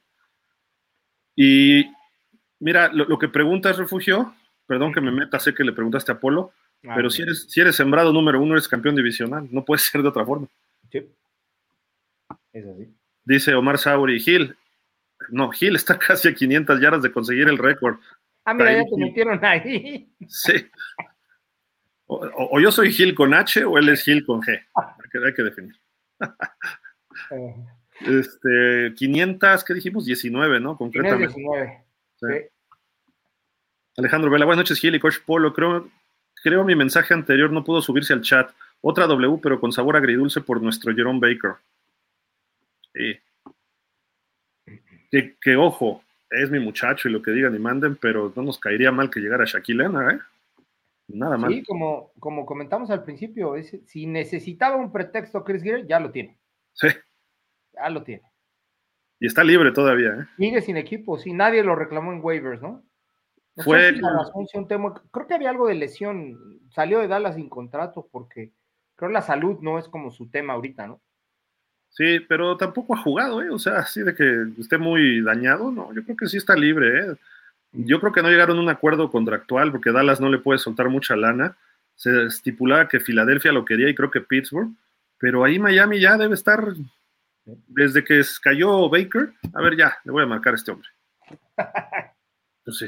Es más, yo, lo decía desde antes, ¿eh? Pero ya ahí está la, la razón que necesitaba. Sí. El empujoncito para ver si se pone las pilas. Omar Sauri. Gil, ¿por qué no jugó Howland? Mira, su problema decía que era rodillas en la semana. Y este, pero pues no, estuvo listo. Así de simple, y fue decisión, estaba cuestionable el viernes todavía. Entonces, mejor más vale cuidarlo en este tipo de partidos que para que esté en los fuertes, ¿no? Y, y Holland tampoco ha estado del todo bien, ¿eh? No es el Holland. Creo que Holland es para que este año estuviera rompiendo la liga ya ha tenido sus chispazos, todavía le falta, le falta quizá consistencia y obviamente ahorita la lesión, pero eh, creo que hay que ver un poquito más allá y a lo mejor cuidarlo para los momentos importantes. Sí. Creo yo. Justo, ¿no? Yo, yo coincido, coincido. A lo mejor para el juego con Titan ya lo vemos. Alejandro Vela, lo bueno, mi muchacho Van Ginkel jugando como dúos, Vikings y la ofensiva retomando el ritmo como dúos Vikings. Dios, Dios vikingo debe ser, ¿no? Ajá. Por Thor, ¿no? Las greñas así, sí, bueno. Sí, parece. Ser uno dice, buenas. Sí, parece hijo de, Odín. dice, buenas, ¿quién es? Ricardo Alonso, no es cierto, saludos, este Feruno. Ricardo Alonso, buenas noches, estimados Gil y Coach Polo. ¿Se fijaron qué gran Verónica le hizo tú al linebacker de Commanders dentro de la bolsa? para quitárselo y pasar en primero y gol en el primer drive del tercer cuarto. Sí, sí, sí. Hizo varias, ¿eh? Varias, no una, hizo varias. Tres, como tres, y muy bien. De así, pum, ¿qué hubo? Y el otro se sigue así. Eh. Eso lo hacía mucho un, tal Daniel Constantín Marino. ¿Eh? ¿Eh? No, tampoco. No, sí, sí, sí, se aventaba sus... Ah, en el juego, cuando regresa de, de la lesión del, del de Aquiles contra los Pats, se avienta dos así, ¿eh? pero él da pasitos para adelante para quitarse el rostro. no Verónicas como tal, pero sí se quitaba el saco con un solo movimiento. Sí, sí, tú, tú así le hizo un quiebre de cintura a dos, ahí que los, los, dejó así. Y es que tú te esperas que tú sea un cubito, ¿no? Y que no se mueva. Y entonces vas con él y de repente, ¡ah! adiós, ya no te puedes hacer nada, ¿no? Claro. Daniel Berry dice, yo, ¿cómo estás, Daniel? Francisco Roldán, es, es Javi, ¿no? Buenas noches, Dolphins. Igual, Javi. Julio César Lizardi, Van Ginkel muy redituable y de a poco se está convirtiendo en un indiscutible en la defensa. Sí. Ricardo Alonso Pérez, ¿podrían comentar si esto se entrena o es habilidad natural del buen Tua? ¿Lo de qué? ¿Lo del pasito tuntún? Mira, no hay drills como, bueno, sí hay drills como tal para, para moverse en la bolsa, ¿eh? De hecho, eh, eh, hay varios en donde ocupan una serie de conos y varios, varios movimientos, sí hay para moverse en la bolsa y para cambiar de dirección y hacer eh, eh, ciertos movimientos, sobre todo cuando hacen fakes para los pases y, se mueven hacia otro lado. Pero ya en este sentido, eh, como cuando tienes ya la, carga encima del jugador encima, ya su movimiento ya sí es un poquito nato del, jugador. De acuerdo. Julio César Lizardi. Lo relevante es que se cumplió el haber ganado porque muchos, muchas veces pasaban cosas tenebrosas y perdían. Hoy se está teniendo consistencia.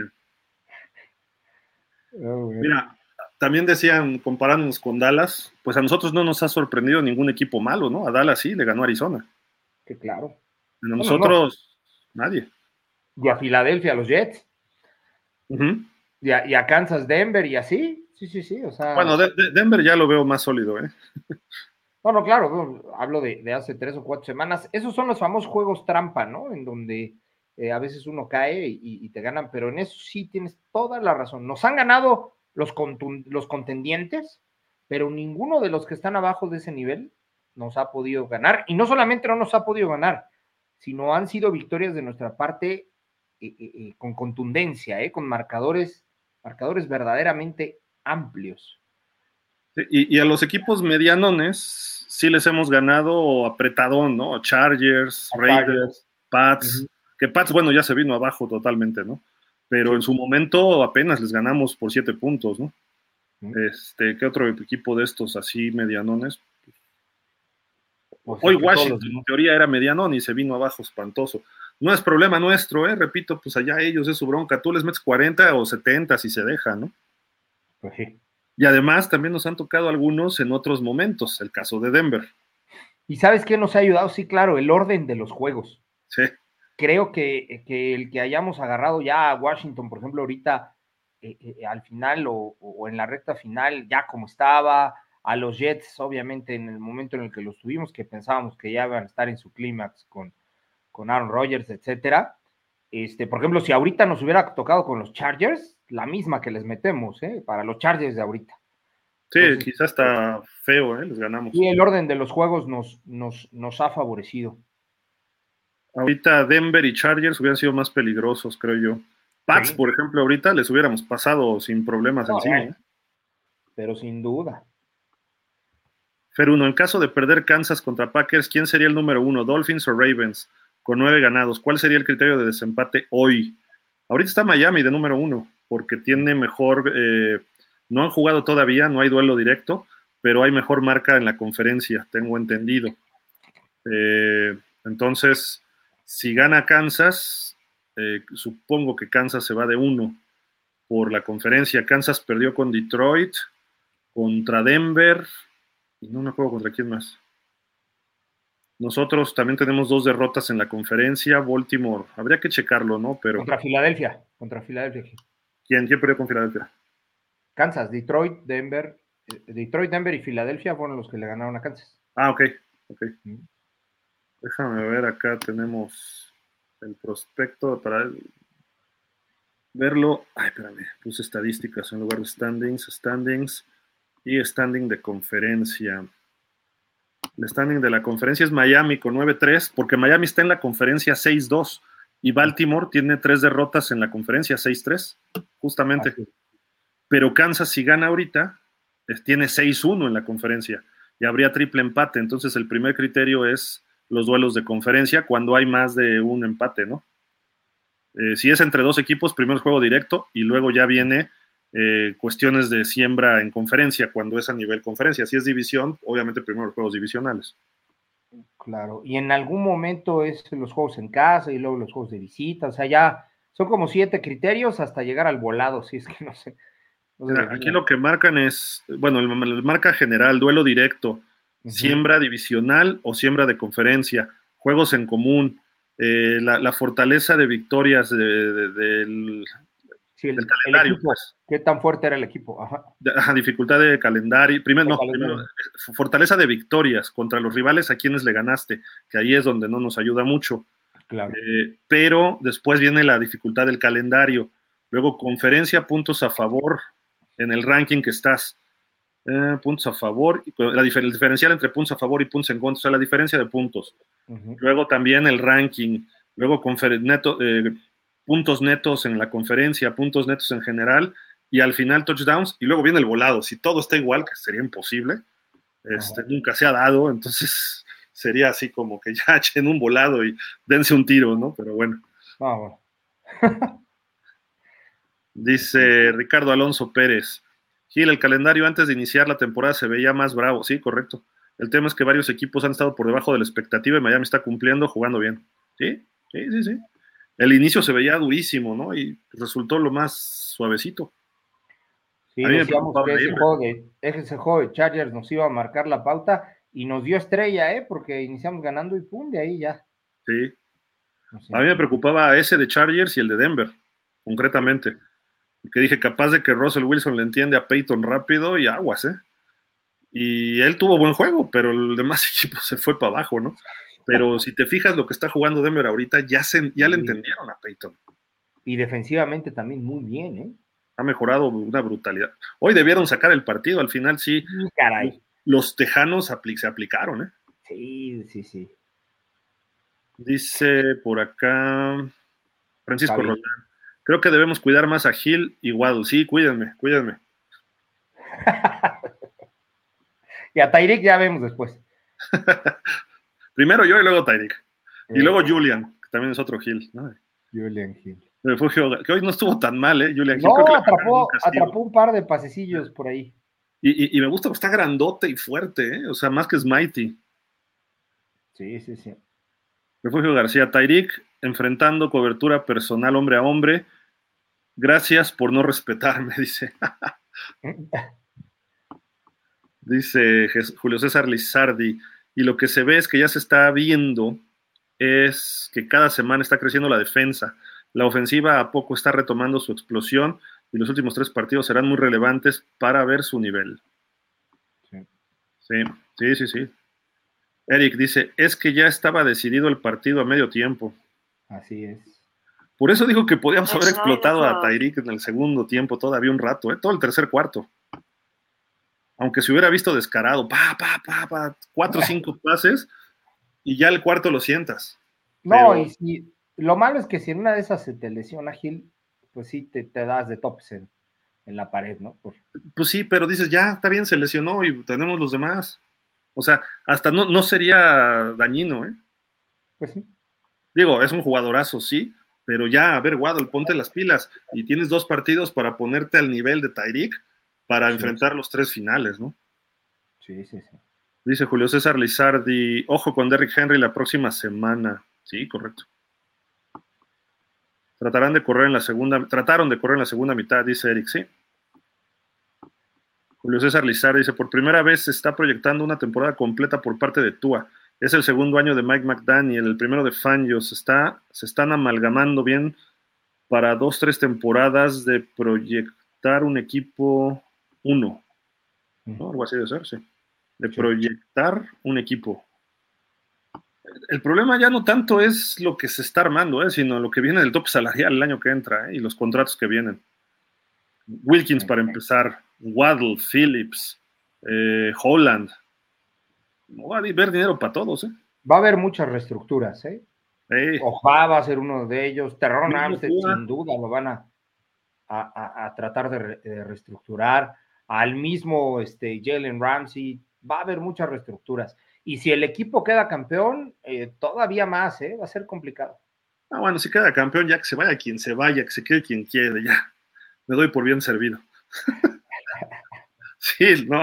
O sea, ven los campeones de repente ganan. Ahorita Kansas, Kansas no es nada parecido al equipo del año pasado. Aún así ganan porque tienen al mejor coreback de la liga y a un coachazo, pero está sufriendo bastantito.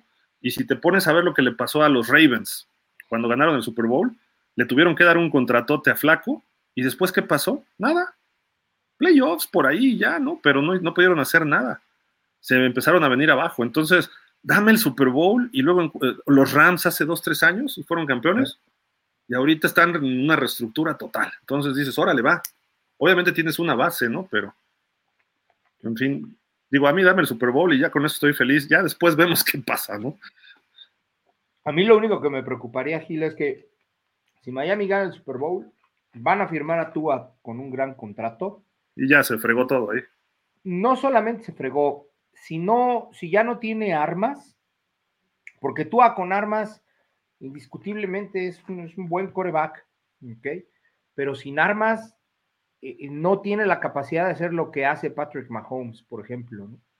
Entonces, eh, eso es lo que me preocupa, que tenga un gran contrato y no le traigan armas o le dejen muy pocas, no lo sé.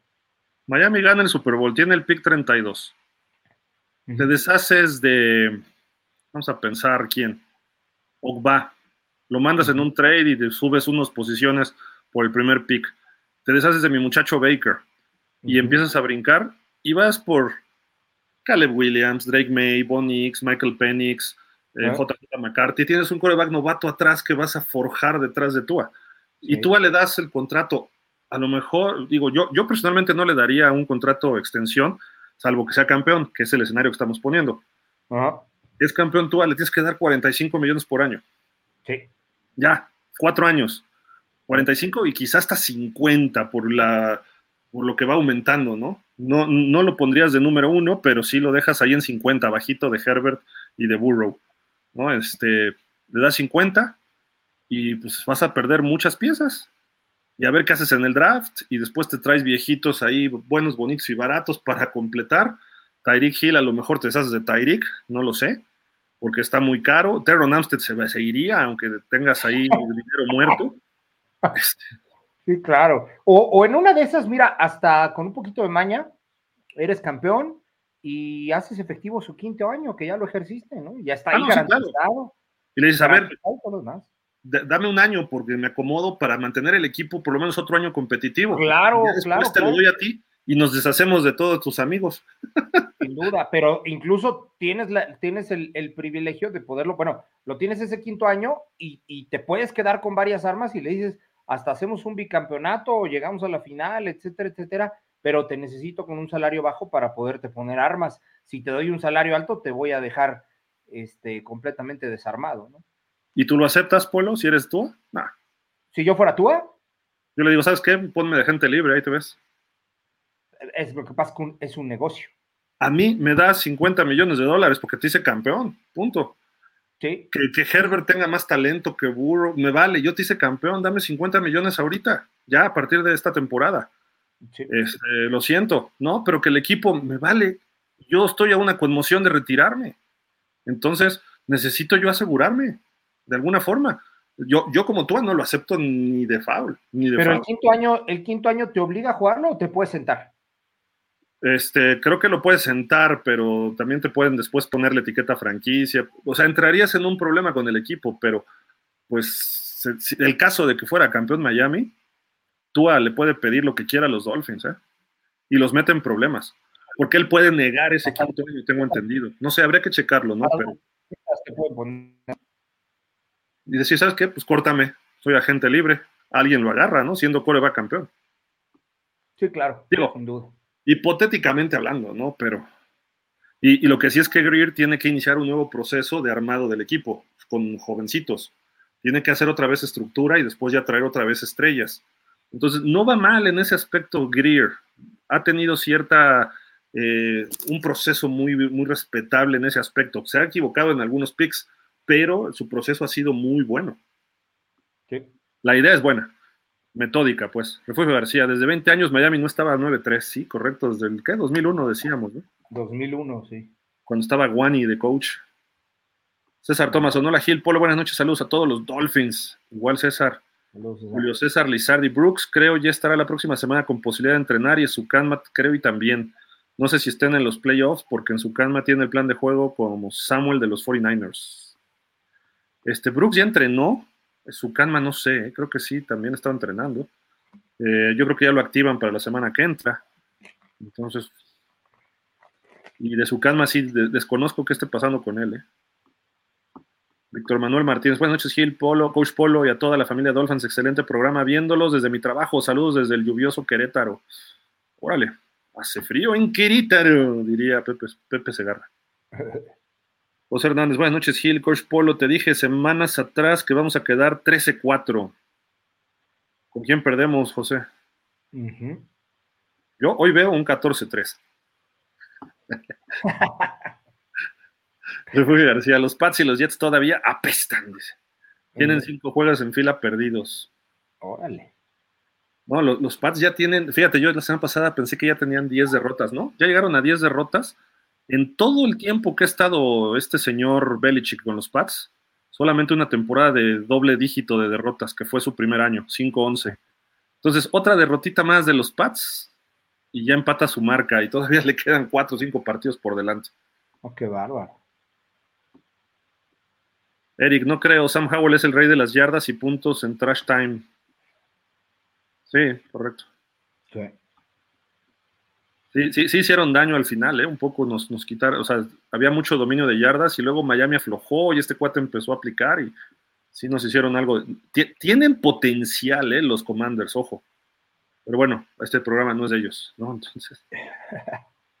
Pero sí les, sí les falta. Me gustó mucho cómo jugó este cuate Jamin. Ay, su apellido. ¿El corredor? Linebacker 57. Ah, sí, uno que le bloqueó un pase a Waddle, ¿no? Ya, ajá, Yamin, ahorita me acuerdo, o pero bueno. Pero sí, cómo dejaron ir a Chase Young, o sea, no sé, pero bueno. Quizá estén pensando en otras cosas para el año que entra. Seguro.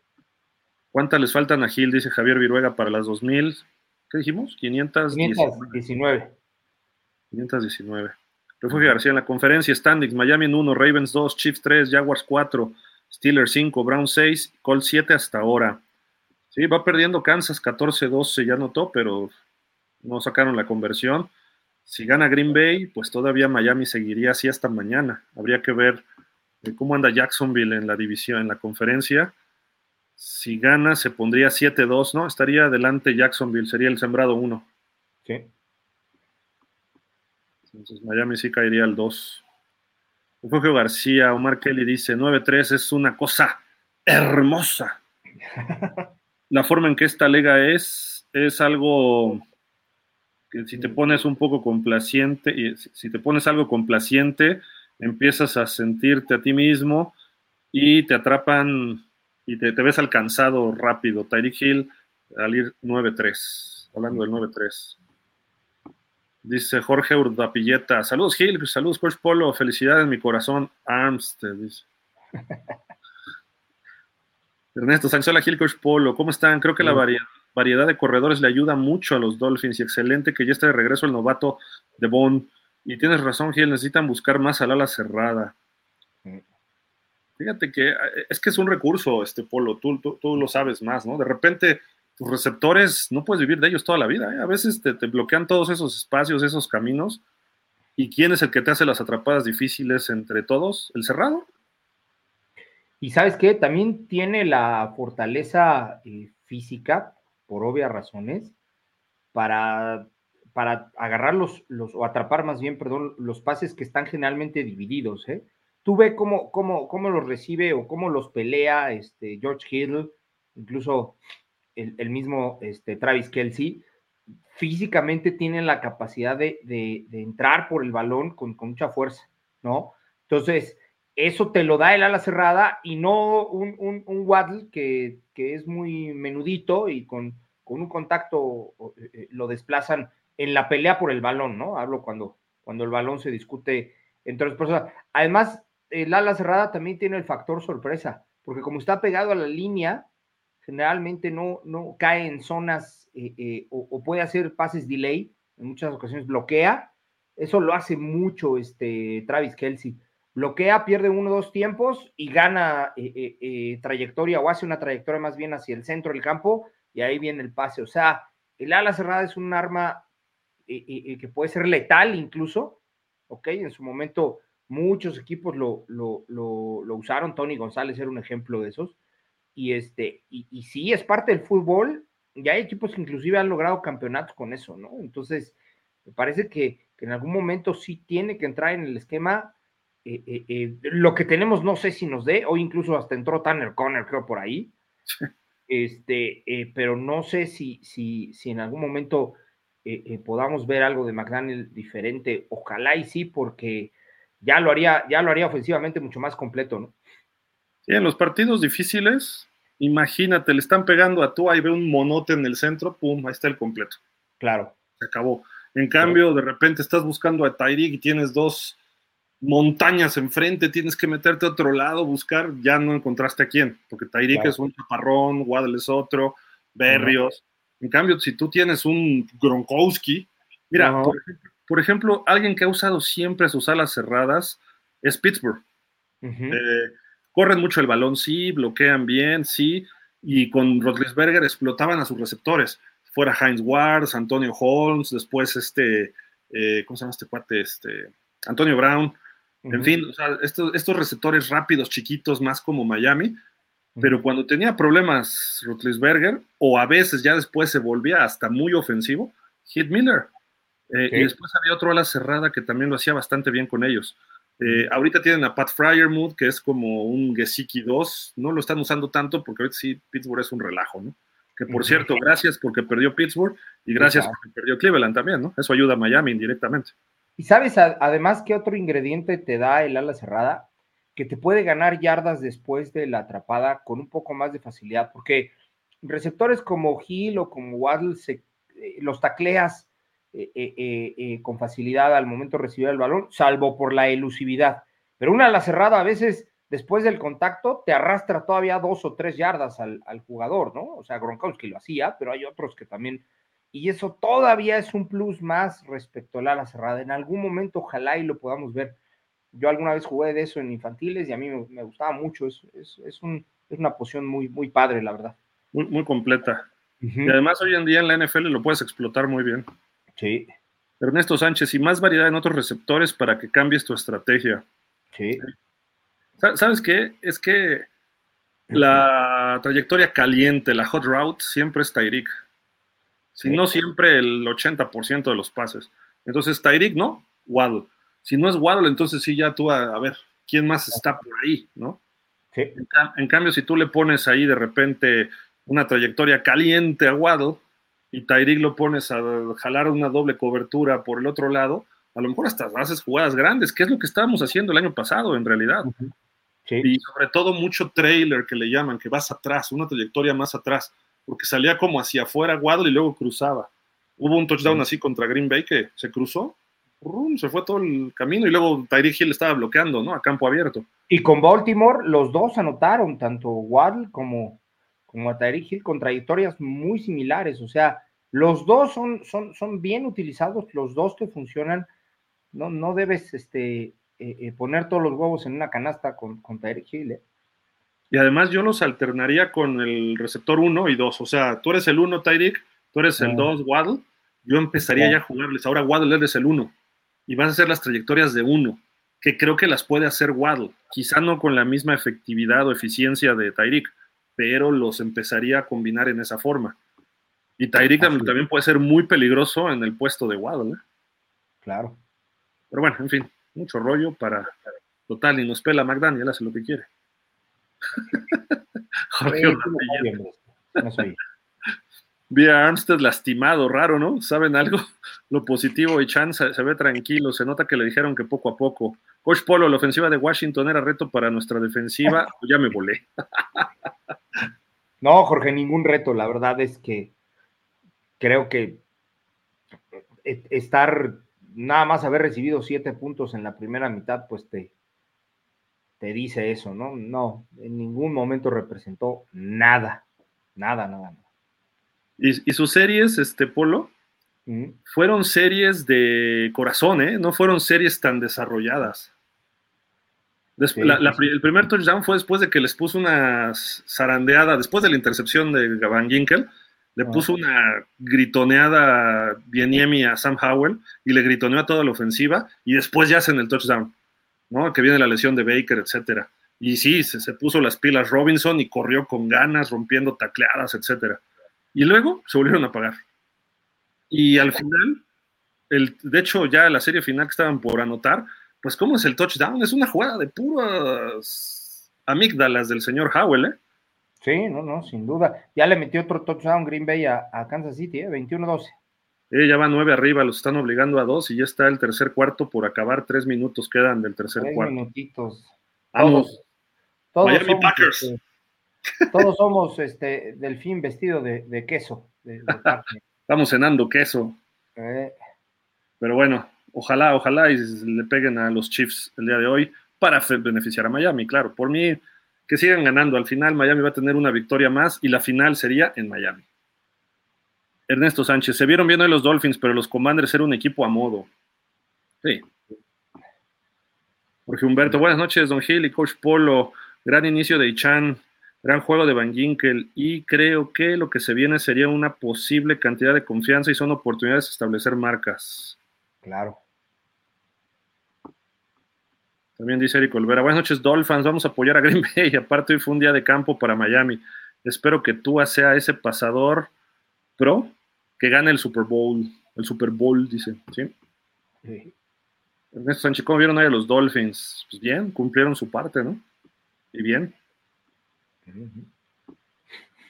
Eric Olvera, ¿y qué opinan del juego de San Francisco contra las Águilas de Filadelfia? Empezó bien, pero ah, ya después se puso, pues, no aburrido porque pues es fútbol finalmente, pero esperaba más del juego. Sí, creo que Filadelfia, no, no creo que se haya confiado, pero sí se jugó muy básico, ¿eh? No, no, no intentó nada distinto y San Francisco dijo, a ver, mm, está- nos están poniendo mucha presión. Iban en yardas negativas en el primer cuarto y dijeron, no, no, sacó su iPad del señor Kyle Shanahan y dijo, a ver, los ajustes sobre el partido, algo que todavía le falta bastante a McDaniel. Y vamos, el segundo cuarto ya, del segundo hasta el cuarto cuarto no hubo otro equipo más que los Niners, ¿no?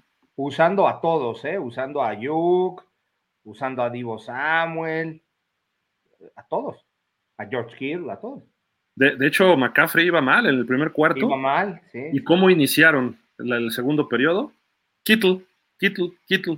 Y ya después eso abrió espacios y vámonos, se fueron con todos los demás. claro.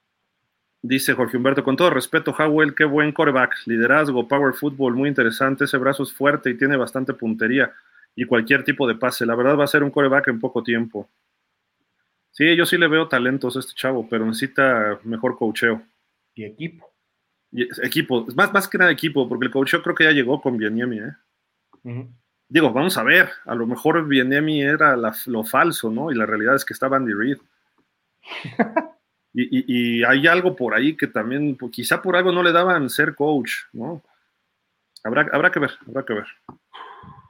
Miguel Muñoz, saludos Gil, Coach Polo, gracias por sus comentarios y gracias por la transmisión, Gil. Es un gusto ver el desempeño de los Dolphins. Y bien lo dices, Polo, el costo-beneficio de Armstead es muy alto.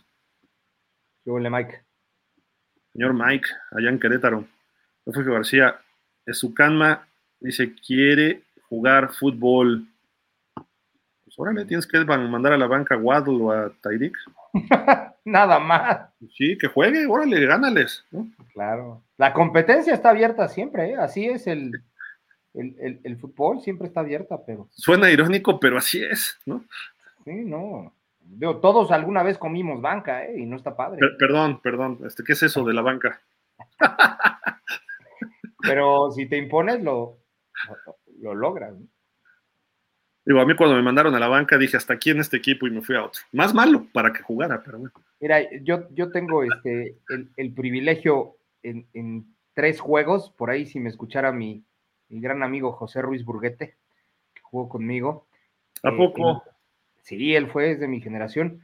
Hubo tres juegos en las que, y de hecho es un, es un tema que platicamos mucho cuando, cuando nos llegamos a ver.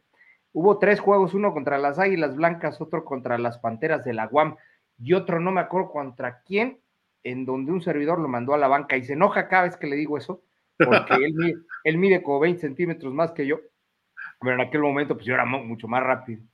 Y, y se enoja porque este, el, el coach que teníamos en ese momento me, me- me dio sustento a mí, y este, pero siempre lo platicamos con mucho gusto, porque ya después él tuvo un gran desarrollo en, en los borregos del Tec Monterrey. Yo me quedé en el equipo en el que estaba, este, eh, me dediqué más al, al coacheo y a, mi, y a mi profesión, este, pero se enoja porque estábamos en intermedia, no era Liga Mayor, era intermedia. Y este, y sí, llegar a eso, a eso es muy satisfactorio, ¿eh? tener primer equipo después de tener a alguien muy fuerte arriba de ti es, es gratificante. Jugó en la No, NFL Europa. Sí, claro, por supuesto. No, no. ¿Tenías en la banca alguien de NFL Europa? O sea, nada más. Él, él, él y yo este, fuimos muy amigos desde niños, fuimos infantiles. Mis papás y sus papás se llevaban muy bien y teníamos gran convivencia. Y ya después él tuvo la oferta de la beca por ahí en Liga Mayor. Y este, y se fue, pero nos seguimos, nos seguimos viendo, y este, y siempre se ríe de eso cuando, cuando le comento, fue nuestro segundo año de intermedia, de intermedia y me dice que me dio chance, pero no, no creo. fue mérito, fue mérito propio. Le ha ido mal como coach en la LFA y también fue comisionado un año ahí del LFA. Y pues, está, bien colocado y le sabe, estuvo en Tijuana también y estuvo en otro equipo antes. Ah, no, fue comisionado y luego coach de Tijuana. Es, es, era, era muy buen jugador, tenía, tenía muchas ganas. Yo te voy a ser honesto, su cocheo, a mi parecer, y, lo he platicado con él, ¿eh? no es el mejor, es un, es un, es un, es un, fue un jugador muy físico y lo coachea, él coachea el fútbol de manera muy física. Eh, eh, creo que por ahí un poquito de, de, de, no técnica, sino como de estrategia es la que pudiera hacerle, pudiera hacerle falta, ¿no? Entonces, este, él, Antonio Toro y yo somos, somos buenos amigos y nos hemos visto en varias ocasiones, pero finalmente, este, eh, eh, retomando un poquito aquí el tema, digo, si hay, si hay oportunidad, algún día lo invito, eh, le voy a, a, ver si lo, si lo contacto. Pero, ¿Pero a quién le este, va? ¿A quién le va? Él le va. Si no le van a Miami, no los queremos. No, no, no, ah, creo, que, creo que le van los vaqueros, ¿eh? No me hagas caso. Creo, ¿eh? Si no, estoy, si, no Y dice saber de americano, por Dios. Pero bueno, a ver si, si, si pronto lo. No tiene mucho que hablar con él, a ver si por ahí lo, lo contacto. Pero bueno, Breviario Cultural, Jorge Humberto, sí se, perdón, este, quien, quien hizo el comentario, refugio, pues sí se puede, ¿eh? sí se puede llegar a ese lugar. Por lo menos un ratito, pero sí puedes. Sí, correcto. Ya está por anotar Kansas, ¿eh? Están en la zona de gol, segunda y gol de, de Green Bay, pero bueno, Jorge Humberto, somos en este momento el sembrado 1 y está perdiendo Kansas. Y los tres juegos y en el de hoy, ¿cuál es la fórmula de enviar blitzes y blitzes hasta que te canses? Esa línea es peor que la de Miami. ¿A Kansas dices? no, yo creo que se refiere a, la línea de, ah, no, no creo que la línea de Kansas sea peor que la de Miami, pero jamás. Y aparte, si le mandas blitzes a Mahomes, te acaba, ¿eh? Sí. Eso sí, es suicidarte, pero no, entendí, pero bueno. Dice Omar Sauri, ¿no creen que también lo estén cuidando a Terron? Mira, si juega divisional, final y Super Bowl y juega a su máximo nivel, bienvenido. No me importa que en la temporada regular tenga tres snaps. pues sí. ¿Eh? a su nivel, al nivel que sabe, ¿no? Nada más. Porque Humberto, todo mundo hablamos de que tú hace que la línea se vea un poco o un mundo mejor para Ma, pero Mahomi hace mucho por esa línea ofensiva, pero bueno, ¿cómo ven?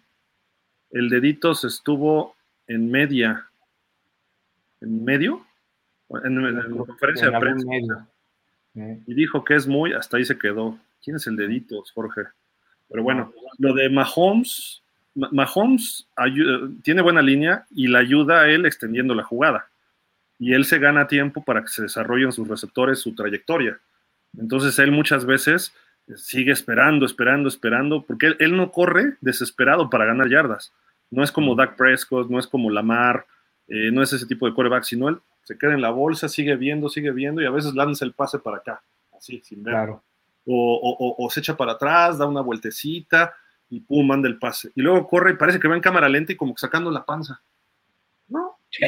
Y nadie lo alcanza. No. Primero y diez y se sale y dices, wow, ¿cómo lo hizo? Tiene una movilidad que no se nota. No se nota, pero, pero yo creo que es la zancada, no sé, realmente lo, lo hace muy bien. Hoy Jalen Hurts tuvo una jugada en donde le dieron como seis segundos y se movía a un lado y luego se movía a otra y luego fue y se entregó directo. Se patina. ¿sí? En lugar de irse o romper hacia, hacia, hacia afuera, valga la expresión, eh, y no, va y se entrega, o sea, creo que también eso, eso ya se trae, ¿no? ¿no? solamente se entrena, sino se trae. Y andaba ahí, corre, para allá, para allá, para allá. Y ya cuando viene el defensivo, trata de moverse y pum, suelo. Sí, claro. Eric Olvera dice, fue buena idea para el quarterback Bailey Zappi jugar con los New England. Pues es que no, no, es que sea idea de ellos, te eligen y pues vas, ¿no? Claro. Y son oportunidades para que los demás equipos te vean.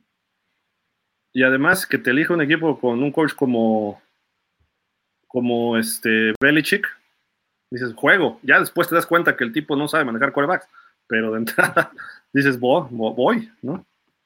Claro. García, chequen esto. Jalen Phillips es ahora el decimoquinto jugador en sufrir una lesión que termina la temporada en MetLife Stadium, ya sea del Aquiles o ligamentos, desde el 2020. Ah, son bastantes.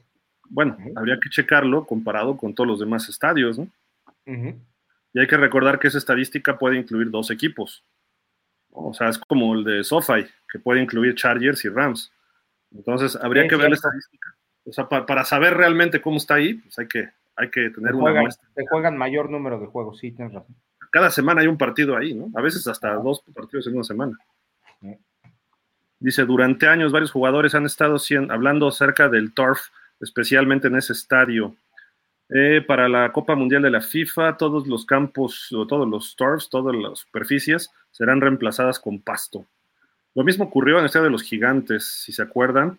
Eh, pues era superficie, pasto, ese pasto que le llamaban el pasto artificial, el astroturf, ese que era pues, una cosita de nada. ¿Eh? Y cuando vino el Mundial de Estados Unidos 94, pusieron superficie natural, que incluso después la volvieron a quitar y creo que volvieron a jugar en pastos eh, sintéticos hasta el 99, 2000, porque me acuerdo que estuve cubriendo un juego y tomando fotos, un Denver contra Gigantes que perdió el invicto Denver en el 98, y estaba el pasto sintético, muy bonito, y ya para el 2000 ya habían puesto pasto natural. Pero ah, incluso hay una anécdota, ¿no? De que estaban levantando los cuadros del pasto, o sea, por cuadros o por bloques, y llegaron a enseñar algo este Faitelson, y llegaron unos policías. ¿Qué hace pasto? Y pum, lo, esposaron, se lo tiraron. Y nomás le gritaba el André Marín, What happened to you, man? What happened to you, man? Y que no sé y ahí tenían al pobre de Faitelson, oiga, nada más estamos haciendo un reportaje, ¿no? Ah, bueno. Sí, estaba haciendo el pasto, pero no, no, no, me lo iba a llevar, ¿no? No, pues sí. Y, incluso fue en el Silverdome, ¿te acuerdas el de Detroit? En el Pontiac Silverdome, que fue el primer estadio techado en un mundial que pusieron pasto natural. Ya el último juego ya se le estaba pudriendo, ¿no? Sí. Pero este, fueron tres partidos de primera ronda y lo quitaron. Por techarlo. Pues, bueno, ya estaba techado desde antes. No, más bien por ponerle pasto natural a un techado es de sentido. Pero es que la FIFA así lo pide. Claro. Nada más fue para. Sí, para el Mundial. Jorge Humberto, posible que juegue el lunes por la noche y le preguntaron que cómo suplirá la pérdida de Phillips. Y dijo que él venía a ayudar al equipo y dar su mejor juego. Ah, yo creo que se refiere a, a este Jason Pierre Paul. Ah, de Pierre Paul que llegó a Miami, ok. Sí, sí, yo creo que a eso se refiere. Pues mira, con lo que está jugando Van Ginkel, Pierre Paul está bien en la banca, hombre. No, pues sí. Va a servir eh, eh, para cuando ya vayamos 40-0. Cuando Van Ginkel diga, ¡Ah! me falta aire. Sí, no, y primero meten a Uba, ¿eh? creo que a, Pierre Paul. Sí. Que Pierre Paul en su momento fue un jugadorazo. ¿eh? A lo mejor en algún momento puedes ver a y a, Pierre Paul del otro lado y le dan descanso a, a, este, a Chop. Ah, ese Pierre Paul todavía con los Bucaneros jugó sí, sí, tuvo años muy buenos. Estaba, si, si no mal recuerdo, estaba Dama Kansu y él en, ese año y hacían estragos, ¿eh? Creo que jugó mejor Dama Kansu ahí que en Miami. Sí. Y, Shaquille Barrett, era Barrett y Paul, los Edge. Estaba Damucon Su y Vita Bea en medio. Y Vita Bea, sí era este el que le Vita Bea creo que había sido sueño novato, ¿no? y, había estado lesionado y regresó para los playoffs, algo así. Sí, estaba bárbaro esa fronta. No, estaban tremendos.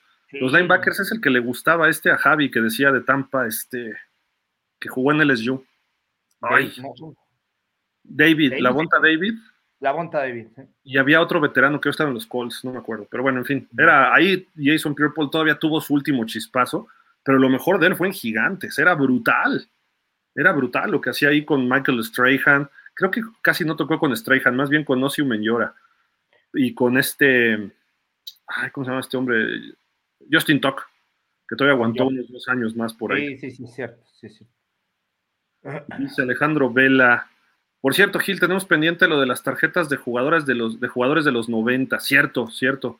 Este, lo checamos a ver si nos vemos en los playoffs, ¿no? Dijimos ahí con Buffalo Wild Wings. Para, Y ahí podríamos hacer las. Por ahí habíamos checado o estábamos checando este juego del 31 dinero, según si nos ajustaba tiempos y todo lo demás. Ojalá y podamos vernos ahí más, pero en el de playoffs sí es un hecho. Va, a haber invitación para todos los juegos de aquí hasta que termine la temporada. El lunes para Tennessee, el siguiente juego contra Jets, eh, con Cowboys, aunque sea mero 24, quienes puedan ir. Ya es a las 3 de la tarde, está un poco más complicado, pero bueno, quien quiera ir adelante.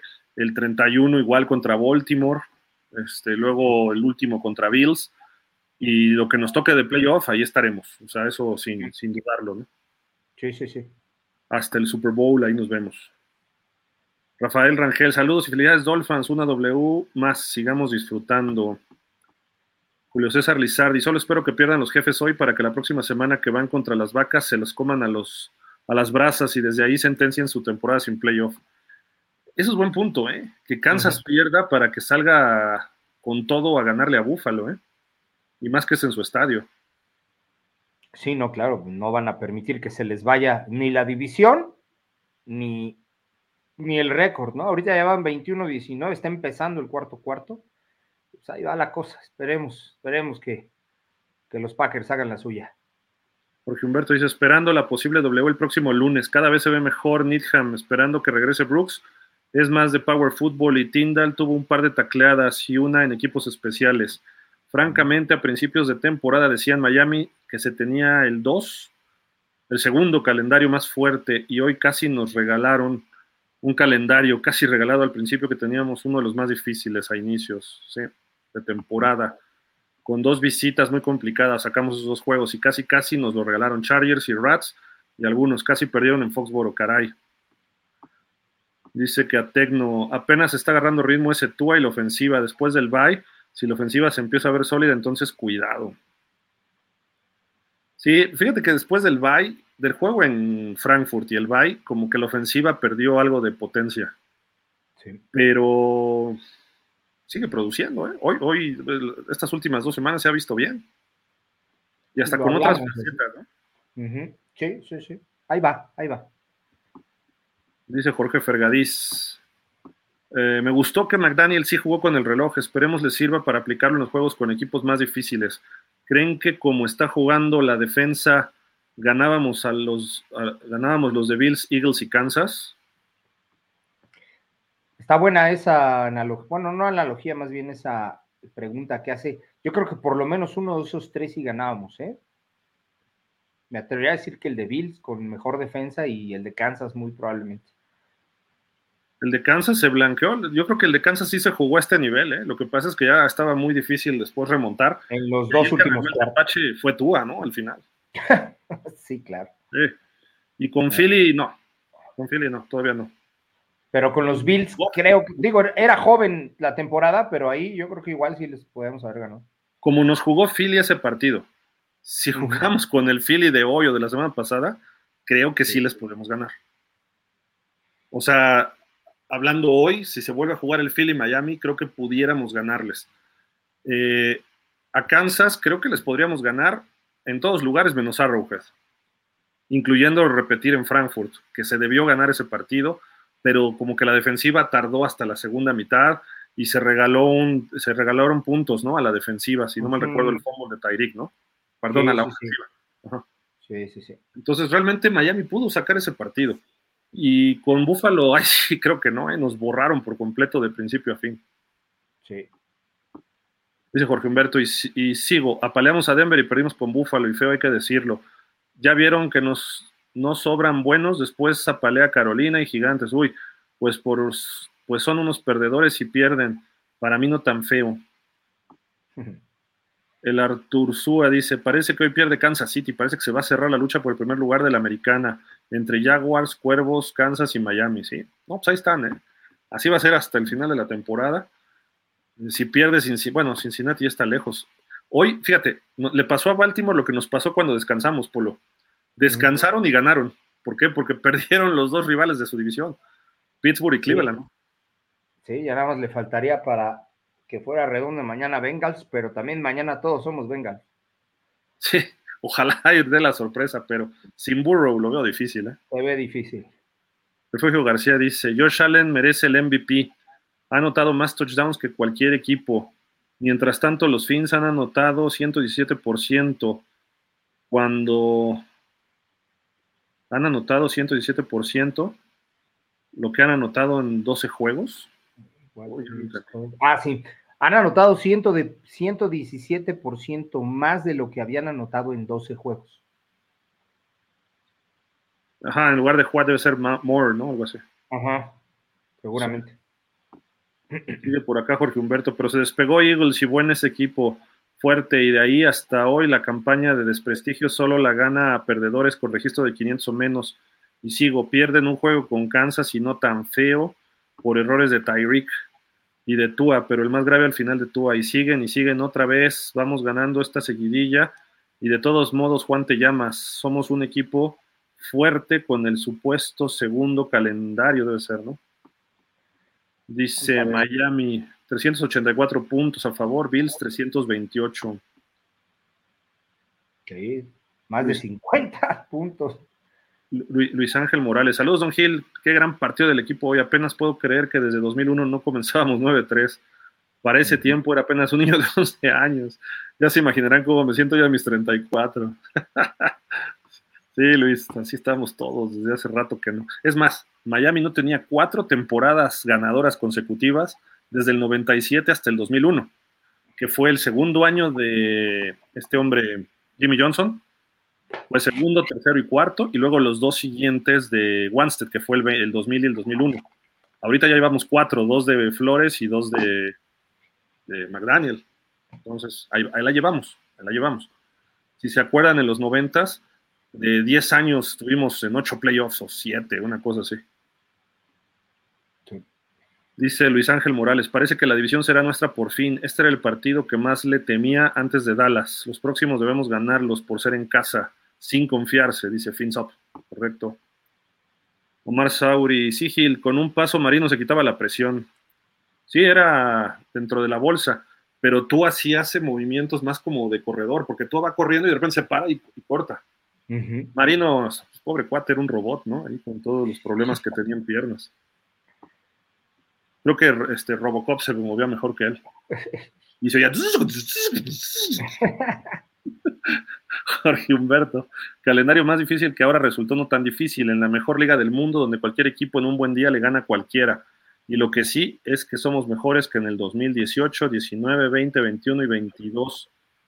Dice, y no hablamos de más atrás, francamente, lo hemos hablado a estas fechas, estábamos cobrando las victorias y derrotas de otros equipos y decíamos, ojalá le ganemos a este o al otro.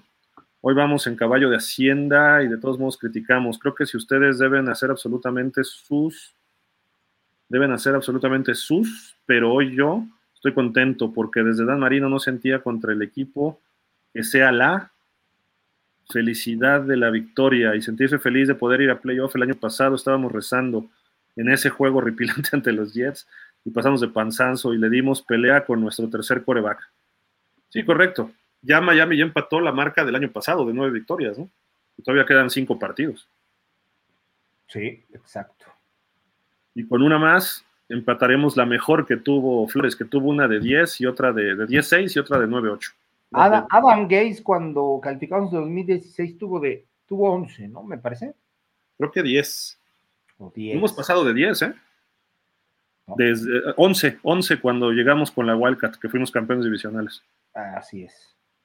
Entonces, pero sí fueron 10 de Gays, una, una, de 10 de Flores y todas las demás 9, 8 y ni se diga las de abajo, ¿no? Pero Mira, son 6 juegos los que faltan. La verdad es que tendría, perdón, 5 Tendría que haber una caída estrepitosa, una lesión eh, muy fuerte, Hill, Tua, eh, eh, por ahí Jalen Ramsey, alguna situación muy fuerte quisiera que el equipo se cayera, pero de estos cinco juegos podemos ganar por lo menos, por lo menos dos, y estaríamos igualando ese once que mencionas. Uno más, bien jugado, y hacemos una marca que no vemos hace mucho de 12, ¿no?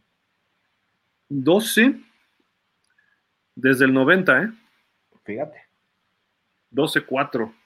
y creo que fuimos campeones, sí, fuimos campeones divisionales, pero llegó en la final de conferencia Búfalo y no es cierto, en el, no es cierto, no fuimos campeones divisionales.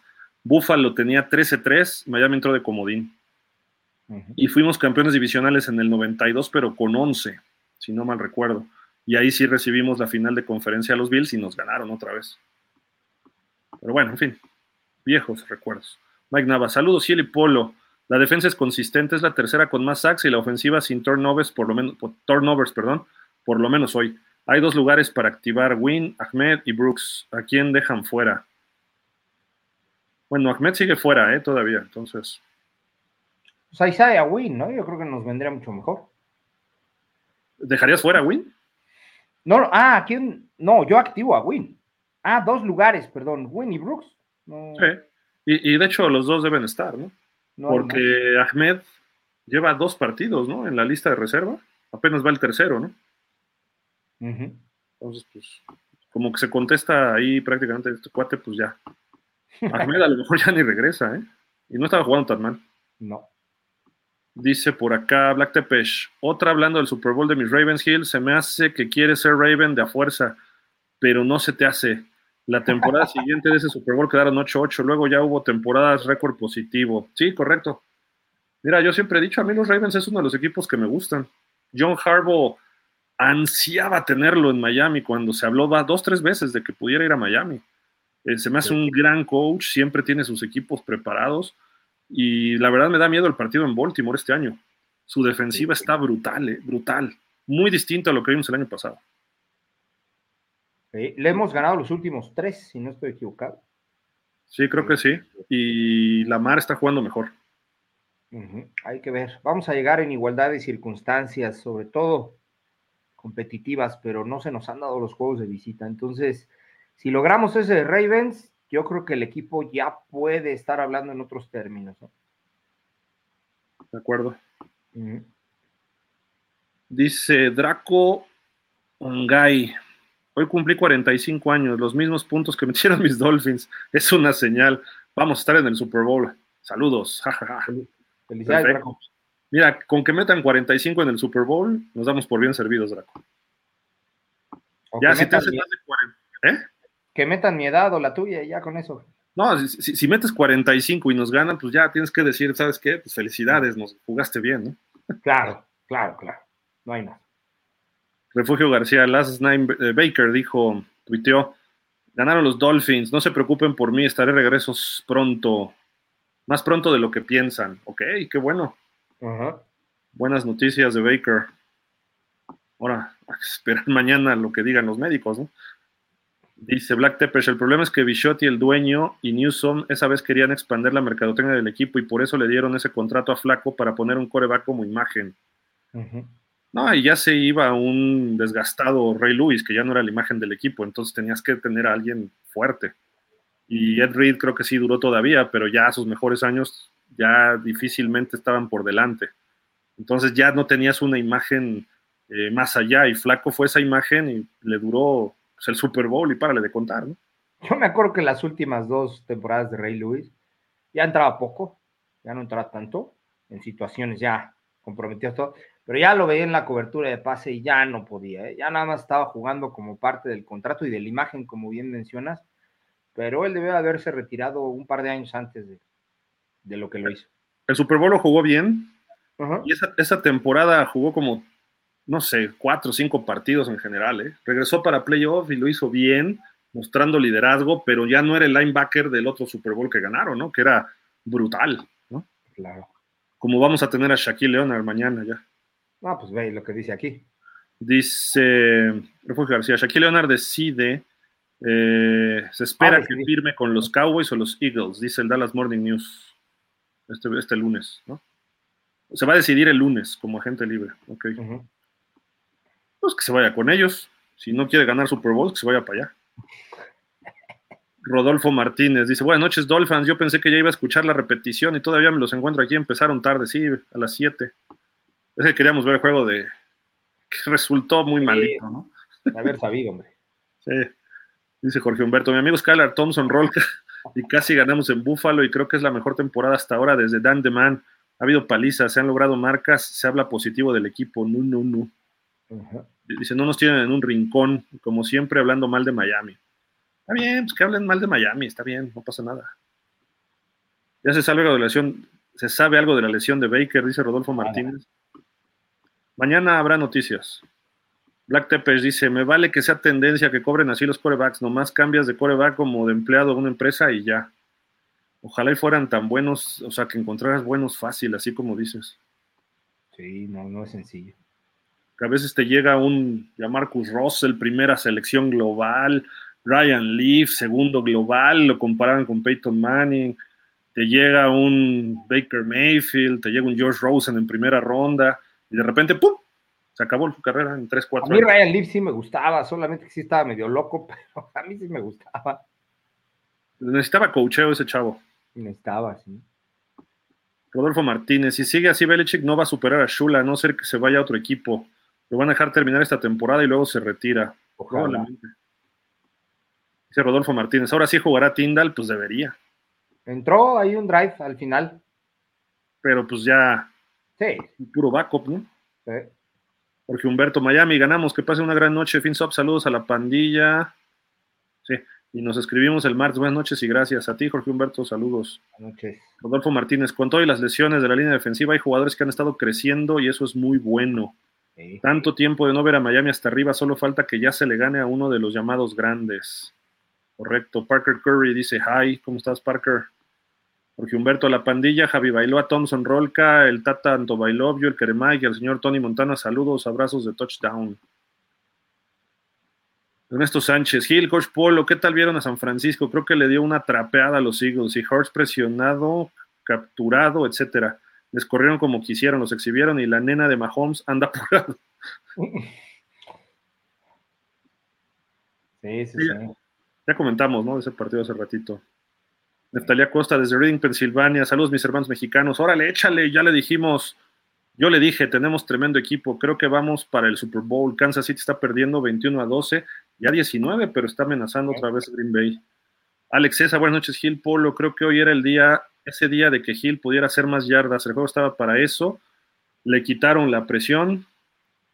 Le, quitar, le quitaría presión y se podría repartir el balón en los siguientes partidos. Yo opino lo mismo, Alex.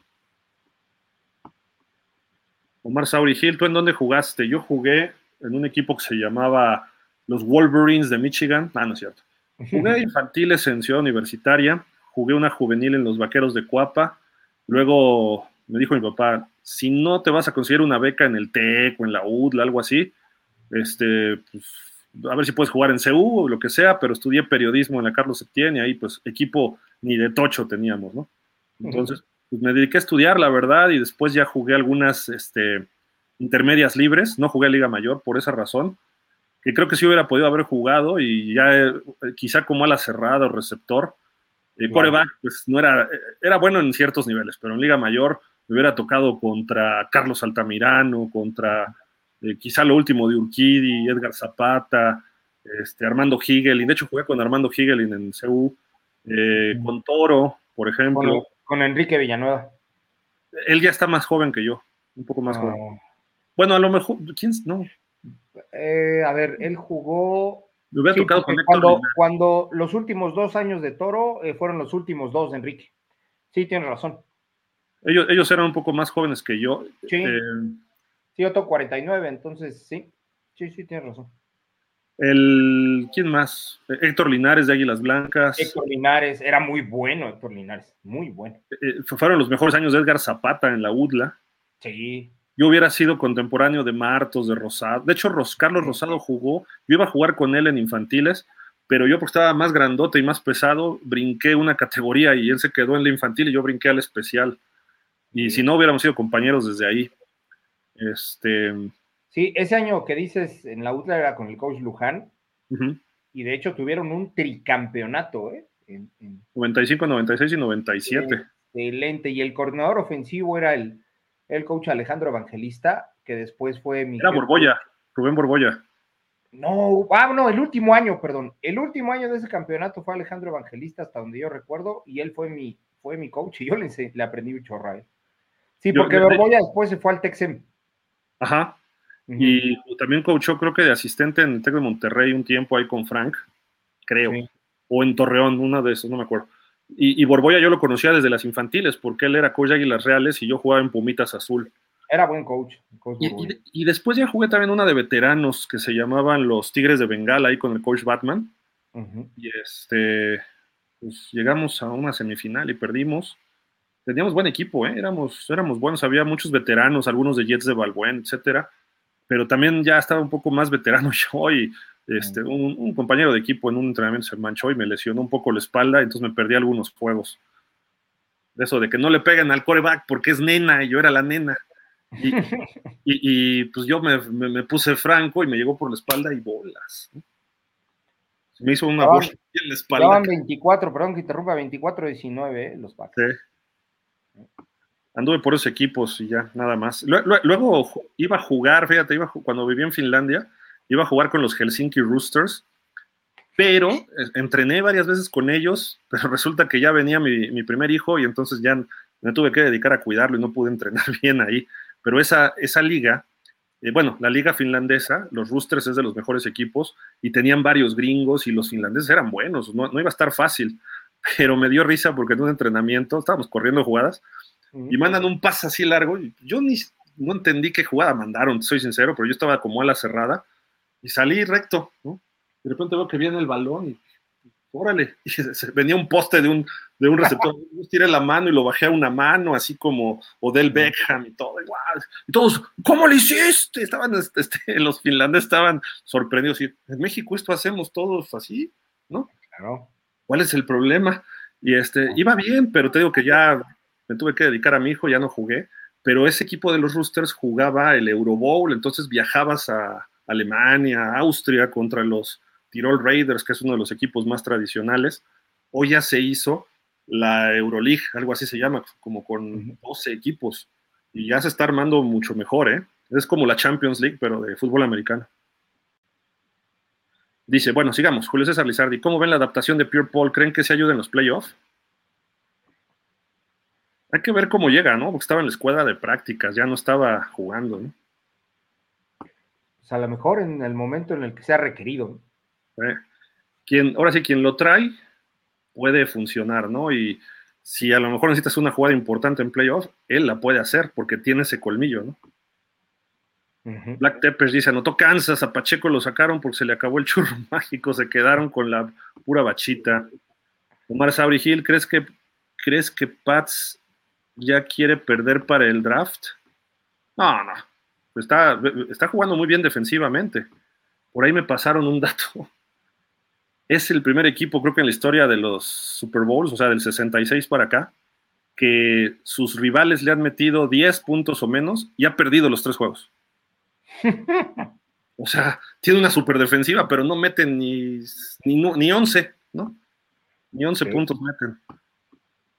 Jorge García, en este juego es la primera vez que miré a Miami presionar en los, con el front fort a Washington, contra Washington. Black Tepesh, de ese hecho que contó Gil a David Firestone, le golpearon la mollera y dijo que se iba a ir a Televisa. ¿Eh? Ya no entendí. Dice Refugio, desde que los Chargers seleccionaron a Justin Herbert en 2020, tienen marca de 30-30 en esos 60 juegos los Chargers. Anotaron 1.508 puntos y entregaron 1.507 puntos. tablas, nadie gana así. La defensiva está terrible de los Chargers. Dice Hernán Sánchez, hola Gil, en la tarde hice un comentario con respecto a la lesión durante el partido del número 55 y te pregunté si buscarían a Shaquille. ¿Se podrá? ¿Y coach qué piensa? ¿Se logrará o se ve muy difícil?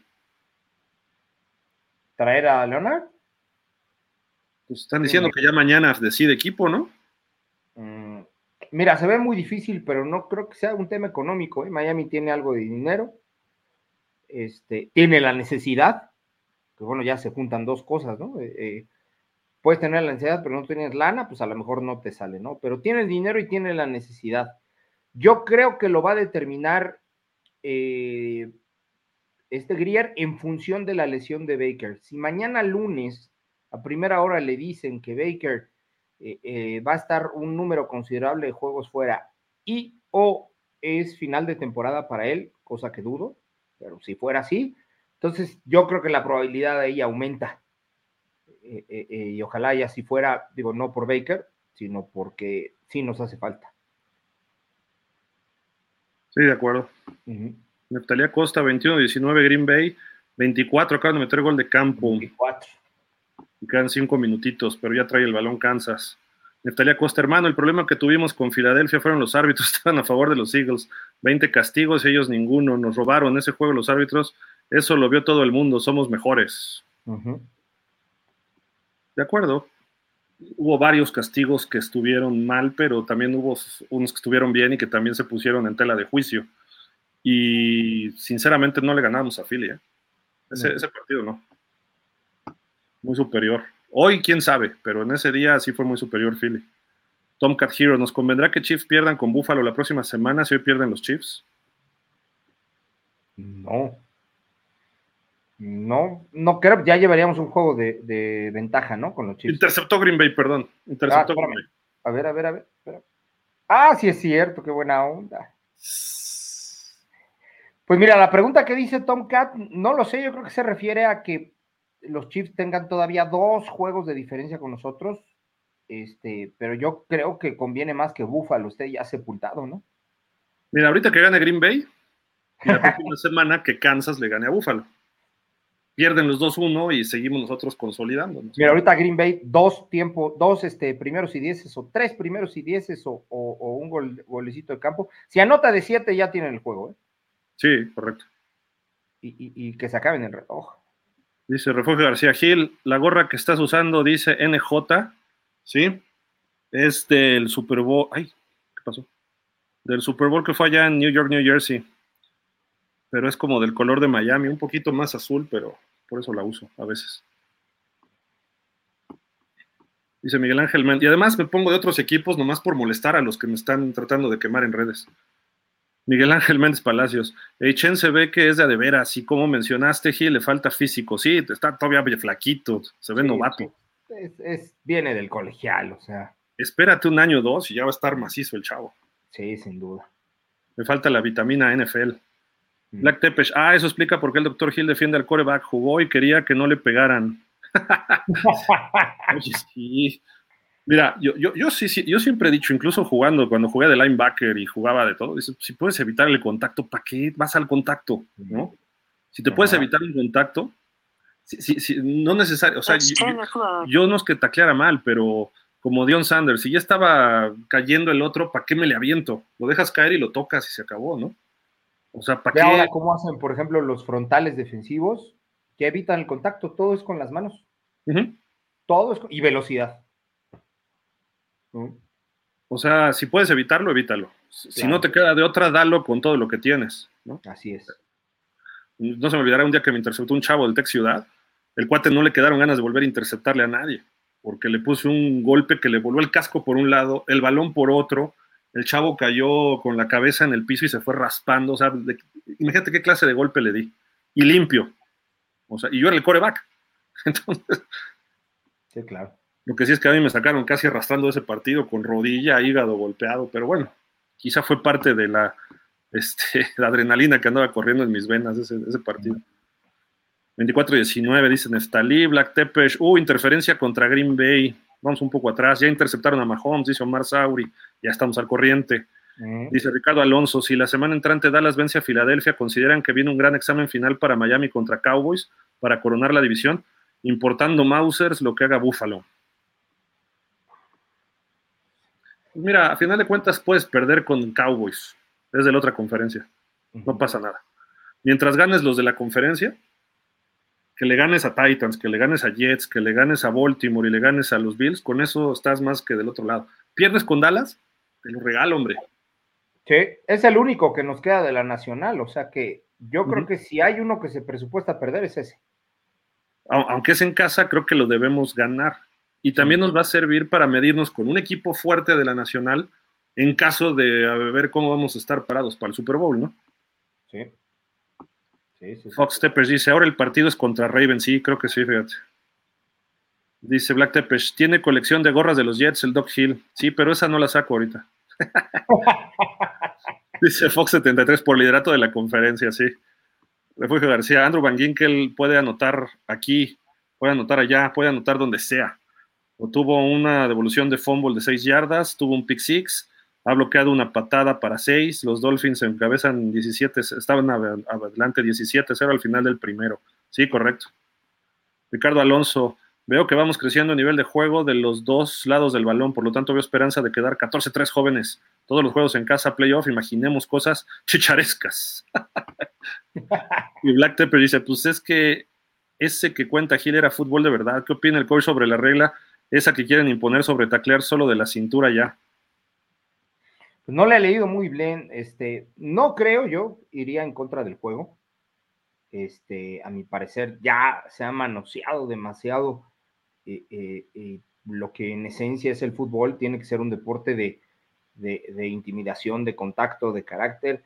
También por, la, por ahí leí antier que Godel traía ahí como una campaña para quitar el touch push y pues no sé, hay por ahí algunas, algunas cuestiones que, no me gustan porque tiende hacia el flag football, como ya lo hemos hablado, y ahí sí es, yo me llevaría, me llevaría la decepción más grande de mi vida. Entonces, no, no creo, yo creo que, que solamente queda como en el comentario, no creo que se dé los mismos atentaría contra el espectáculo del deporte y, pues lo, volvería cada vez más, más simple, a mi parecer. O sea, qué fácil, ¿no? No puedo parar el touch push. Ah, entonces vamos a reglamentarlo. Bien lo decía Brady. Estamos haciendo un fútbol mediocre, pero bueno, en fin. Pues Polo, ya acabamos. Algo más para terminar. Otra buena victoria para Miami, 9-3. ¿Qué más? Perdón. Pues mira, yo creo que eh, el equipo está consolidándose, está, está creciendo, se está estableciendo. Eh, la identidad, ¿no? Es algo en lo que yo he insistido mucho eh, desde que empezó la temporada.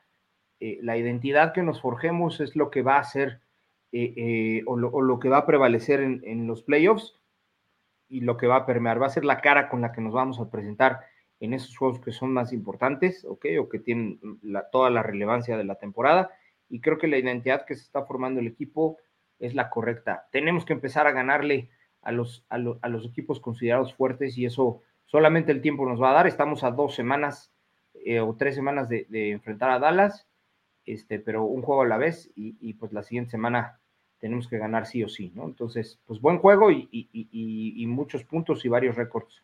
Ahí vamos, ahí vamos. Entraron estos comentarios, Refugio dice, tú a todo el mundo está metido, lock in todo el mundo está comenzando a hacer un poco más eh, eh, los grupos por posición, las reuniones, los chicos eh, se quedan en el campo un poco más, todo el mundo sabe qué hacer. Fox 73 dice el push push de Green Bay, sí, les funcionó. Ricardo Alonso, marcador de Titans, coach. Bueno, contra Titans. El miércoles, el miércoles, este Fox. Ah, hombre, di uno, Polo, por no, pues no sé. Di 77, algo así. Mira, no sé, hoy, hoy Titans no tuvo un juego tan malo. Creo que creo que vamos a anotar 35 puntos y probablemente por ahí los Titans unos 10, más o menos. Excelente. Por la defensa, por la defensa que estamos presentando. Dice Refugio, podemos ser algo mejor, especial este año y nadie quiere desperdiciar esta oportunidad. Sí, qué bueno. Con todo, Dolphins, Fox 73, buena victoria, buena ofensiva, mejor defensa. Oigan, Packers se va a meter a playoff le toca puro muerto estos cinco partidos siguientes, ¿sí? Puede ser. Y además, se este, están jugando bien, ¿eh? Están jugando bien los últimos partidos. Ya Jordan Love ya está enganchado. Ricardo Ahí vale Flor, ahí vale Flor. Sí. Dice, Gil, ganaron mis Pumas de toda la vida. No, eh, perdieron con el, este, ¿con quién fue? Con, la con los auténticos Tigres. Ah, alinearon los planetas futboleros. Sorry por tus chivas. ¿Qué son las chivas, por Dios? ¿Qué son los Pumas? Creo que estuvo feo, pero bueno, ni hablar. Los goles que no hizo Chivas en Guadalajara se los hizo Pumas hoy en CEU, así que bueno. Mira, si Chivas no es campeón, yo siempre apoyo a los, a los Pumas. O sea, no, no tengo otra opción. A veces al Cruz Azul, pero si digo que el Cruz Azul, pues no. Entonces, pues vámonos, Polo, ya. Porque si no, vamos a pambolear aquí y ya vamos a terminar de Brian. No, no, no, pues listo, listo vamos a, terminar de ver el final de otro juego que, que va a estar muy bueno. Vámonos, triunfo de Miami 9-3. Y pues de alguna forma nos vemos el martes para platicar en el show de los Dolphins ahí con los demás muchachos. Y mañana no se pierdan pausa de los dos minutos por ahí de las cinco y media, seis de la tarde con eh, análisis de, general de lo que pasó esta semana y el previo del eh, Cincinnati contra Jacksonville. Ay, mañana te aviso. Mañana yo creo que sí puedo entrar allá, pausa. Ahí te aviso. Órale, va. recuérdame nada más.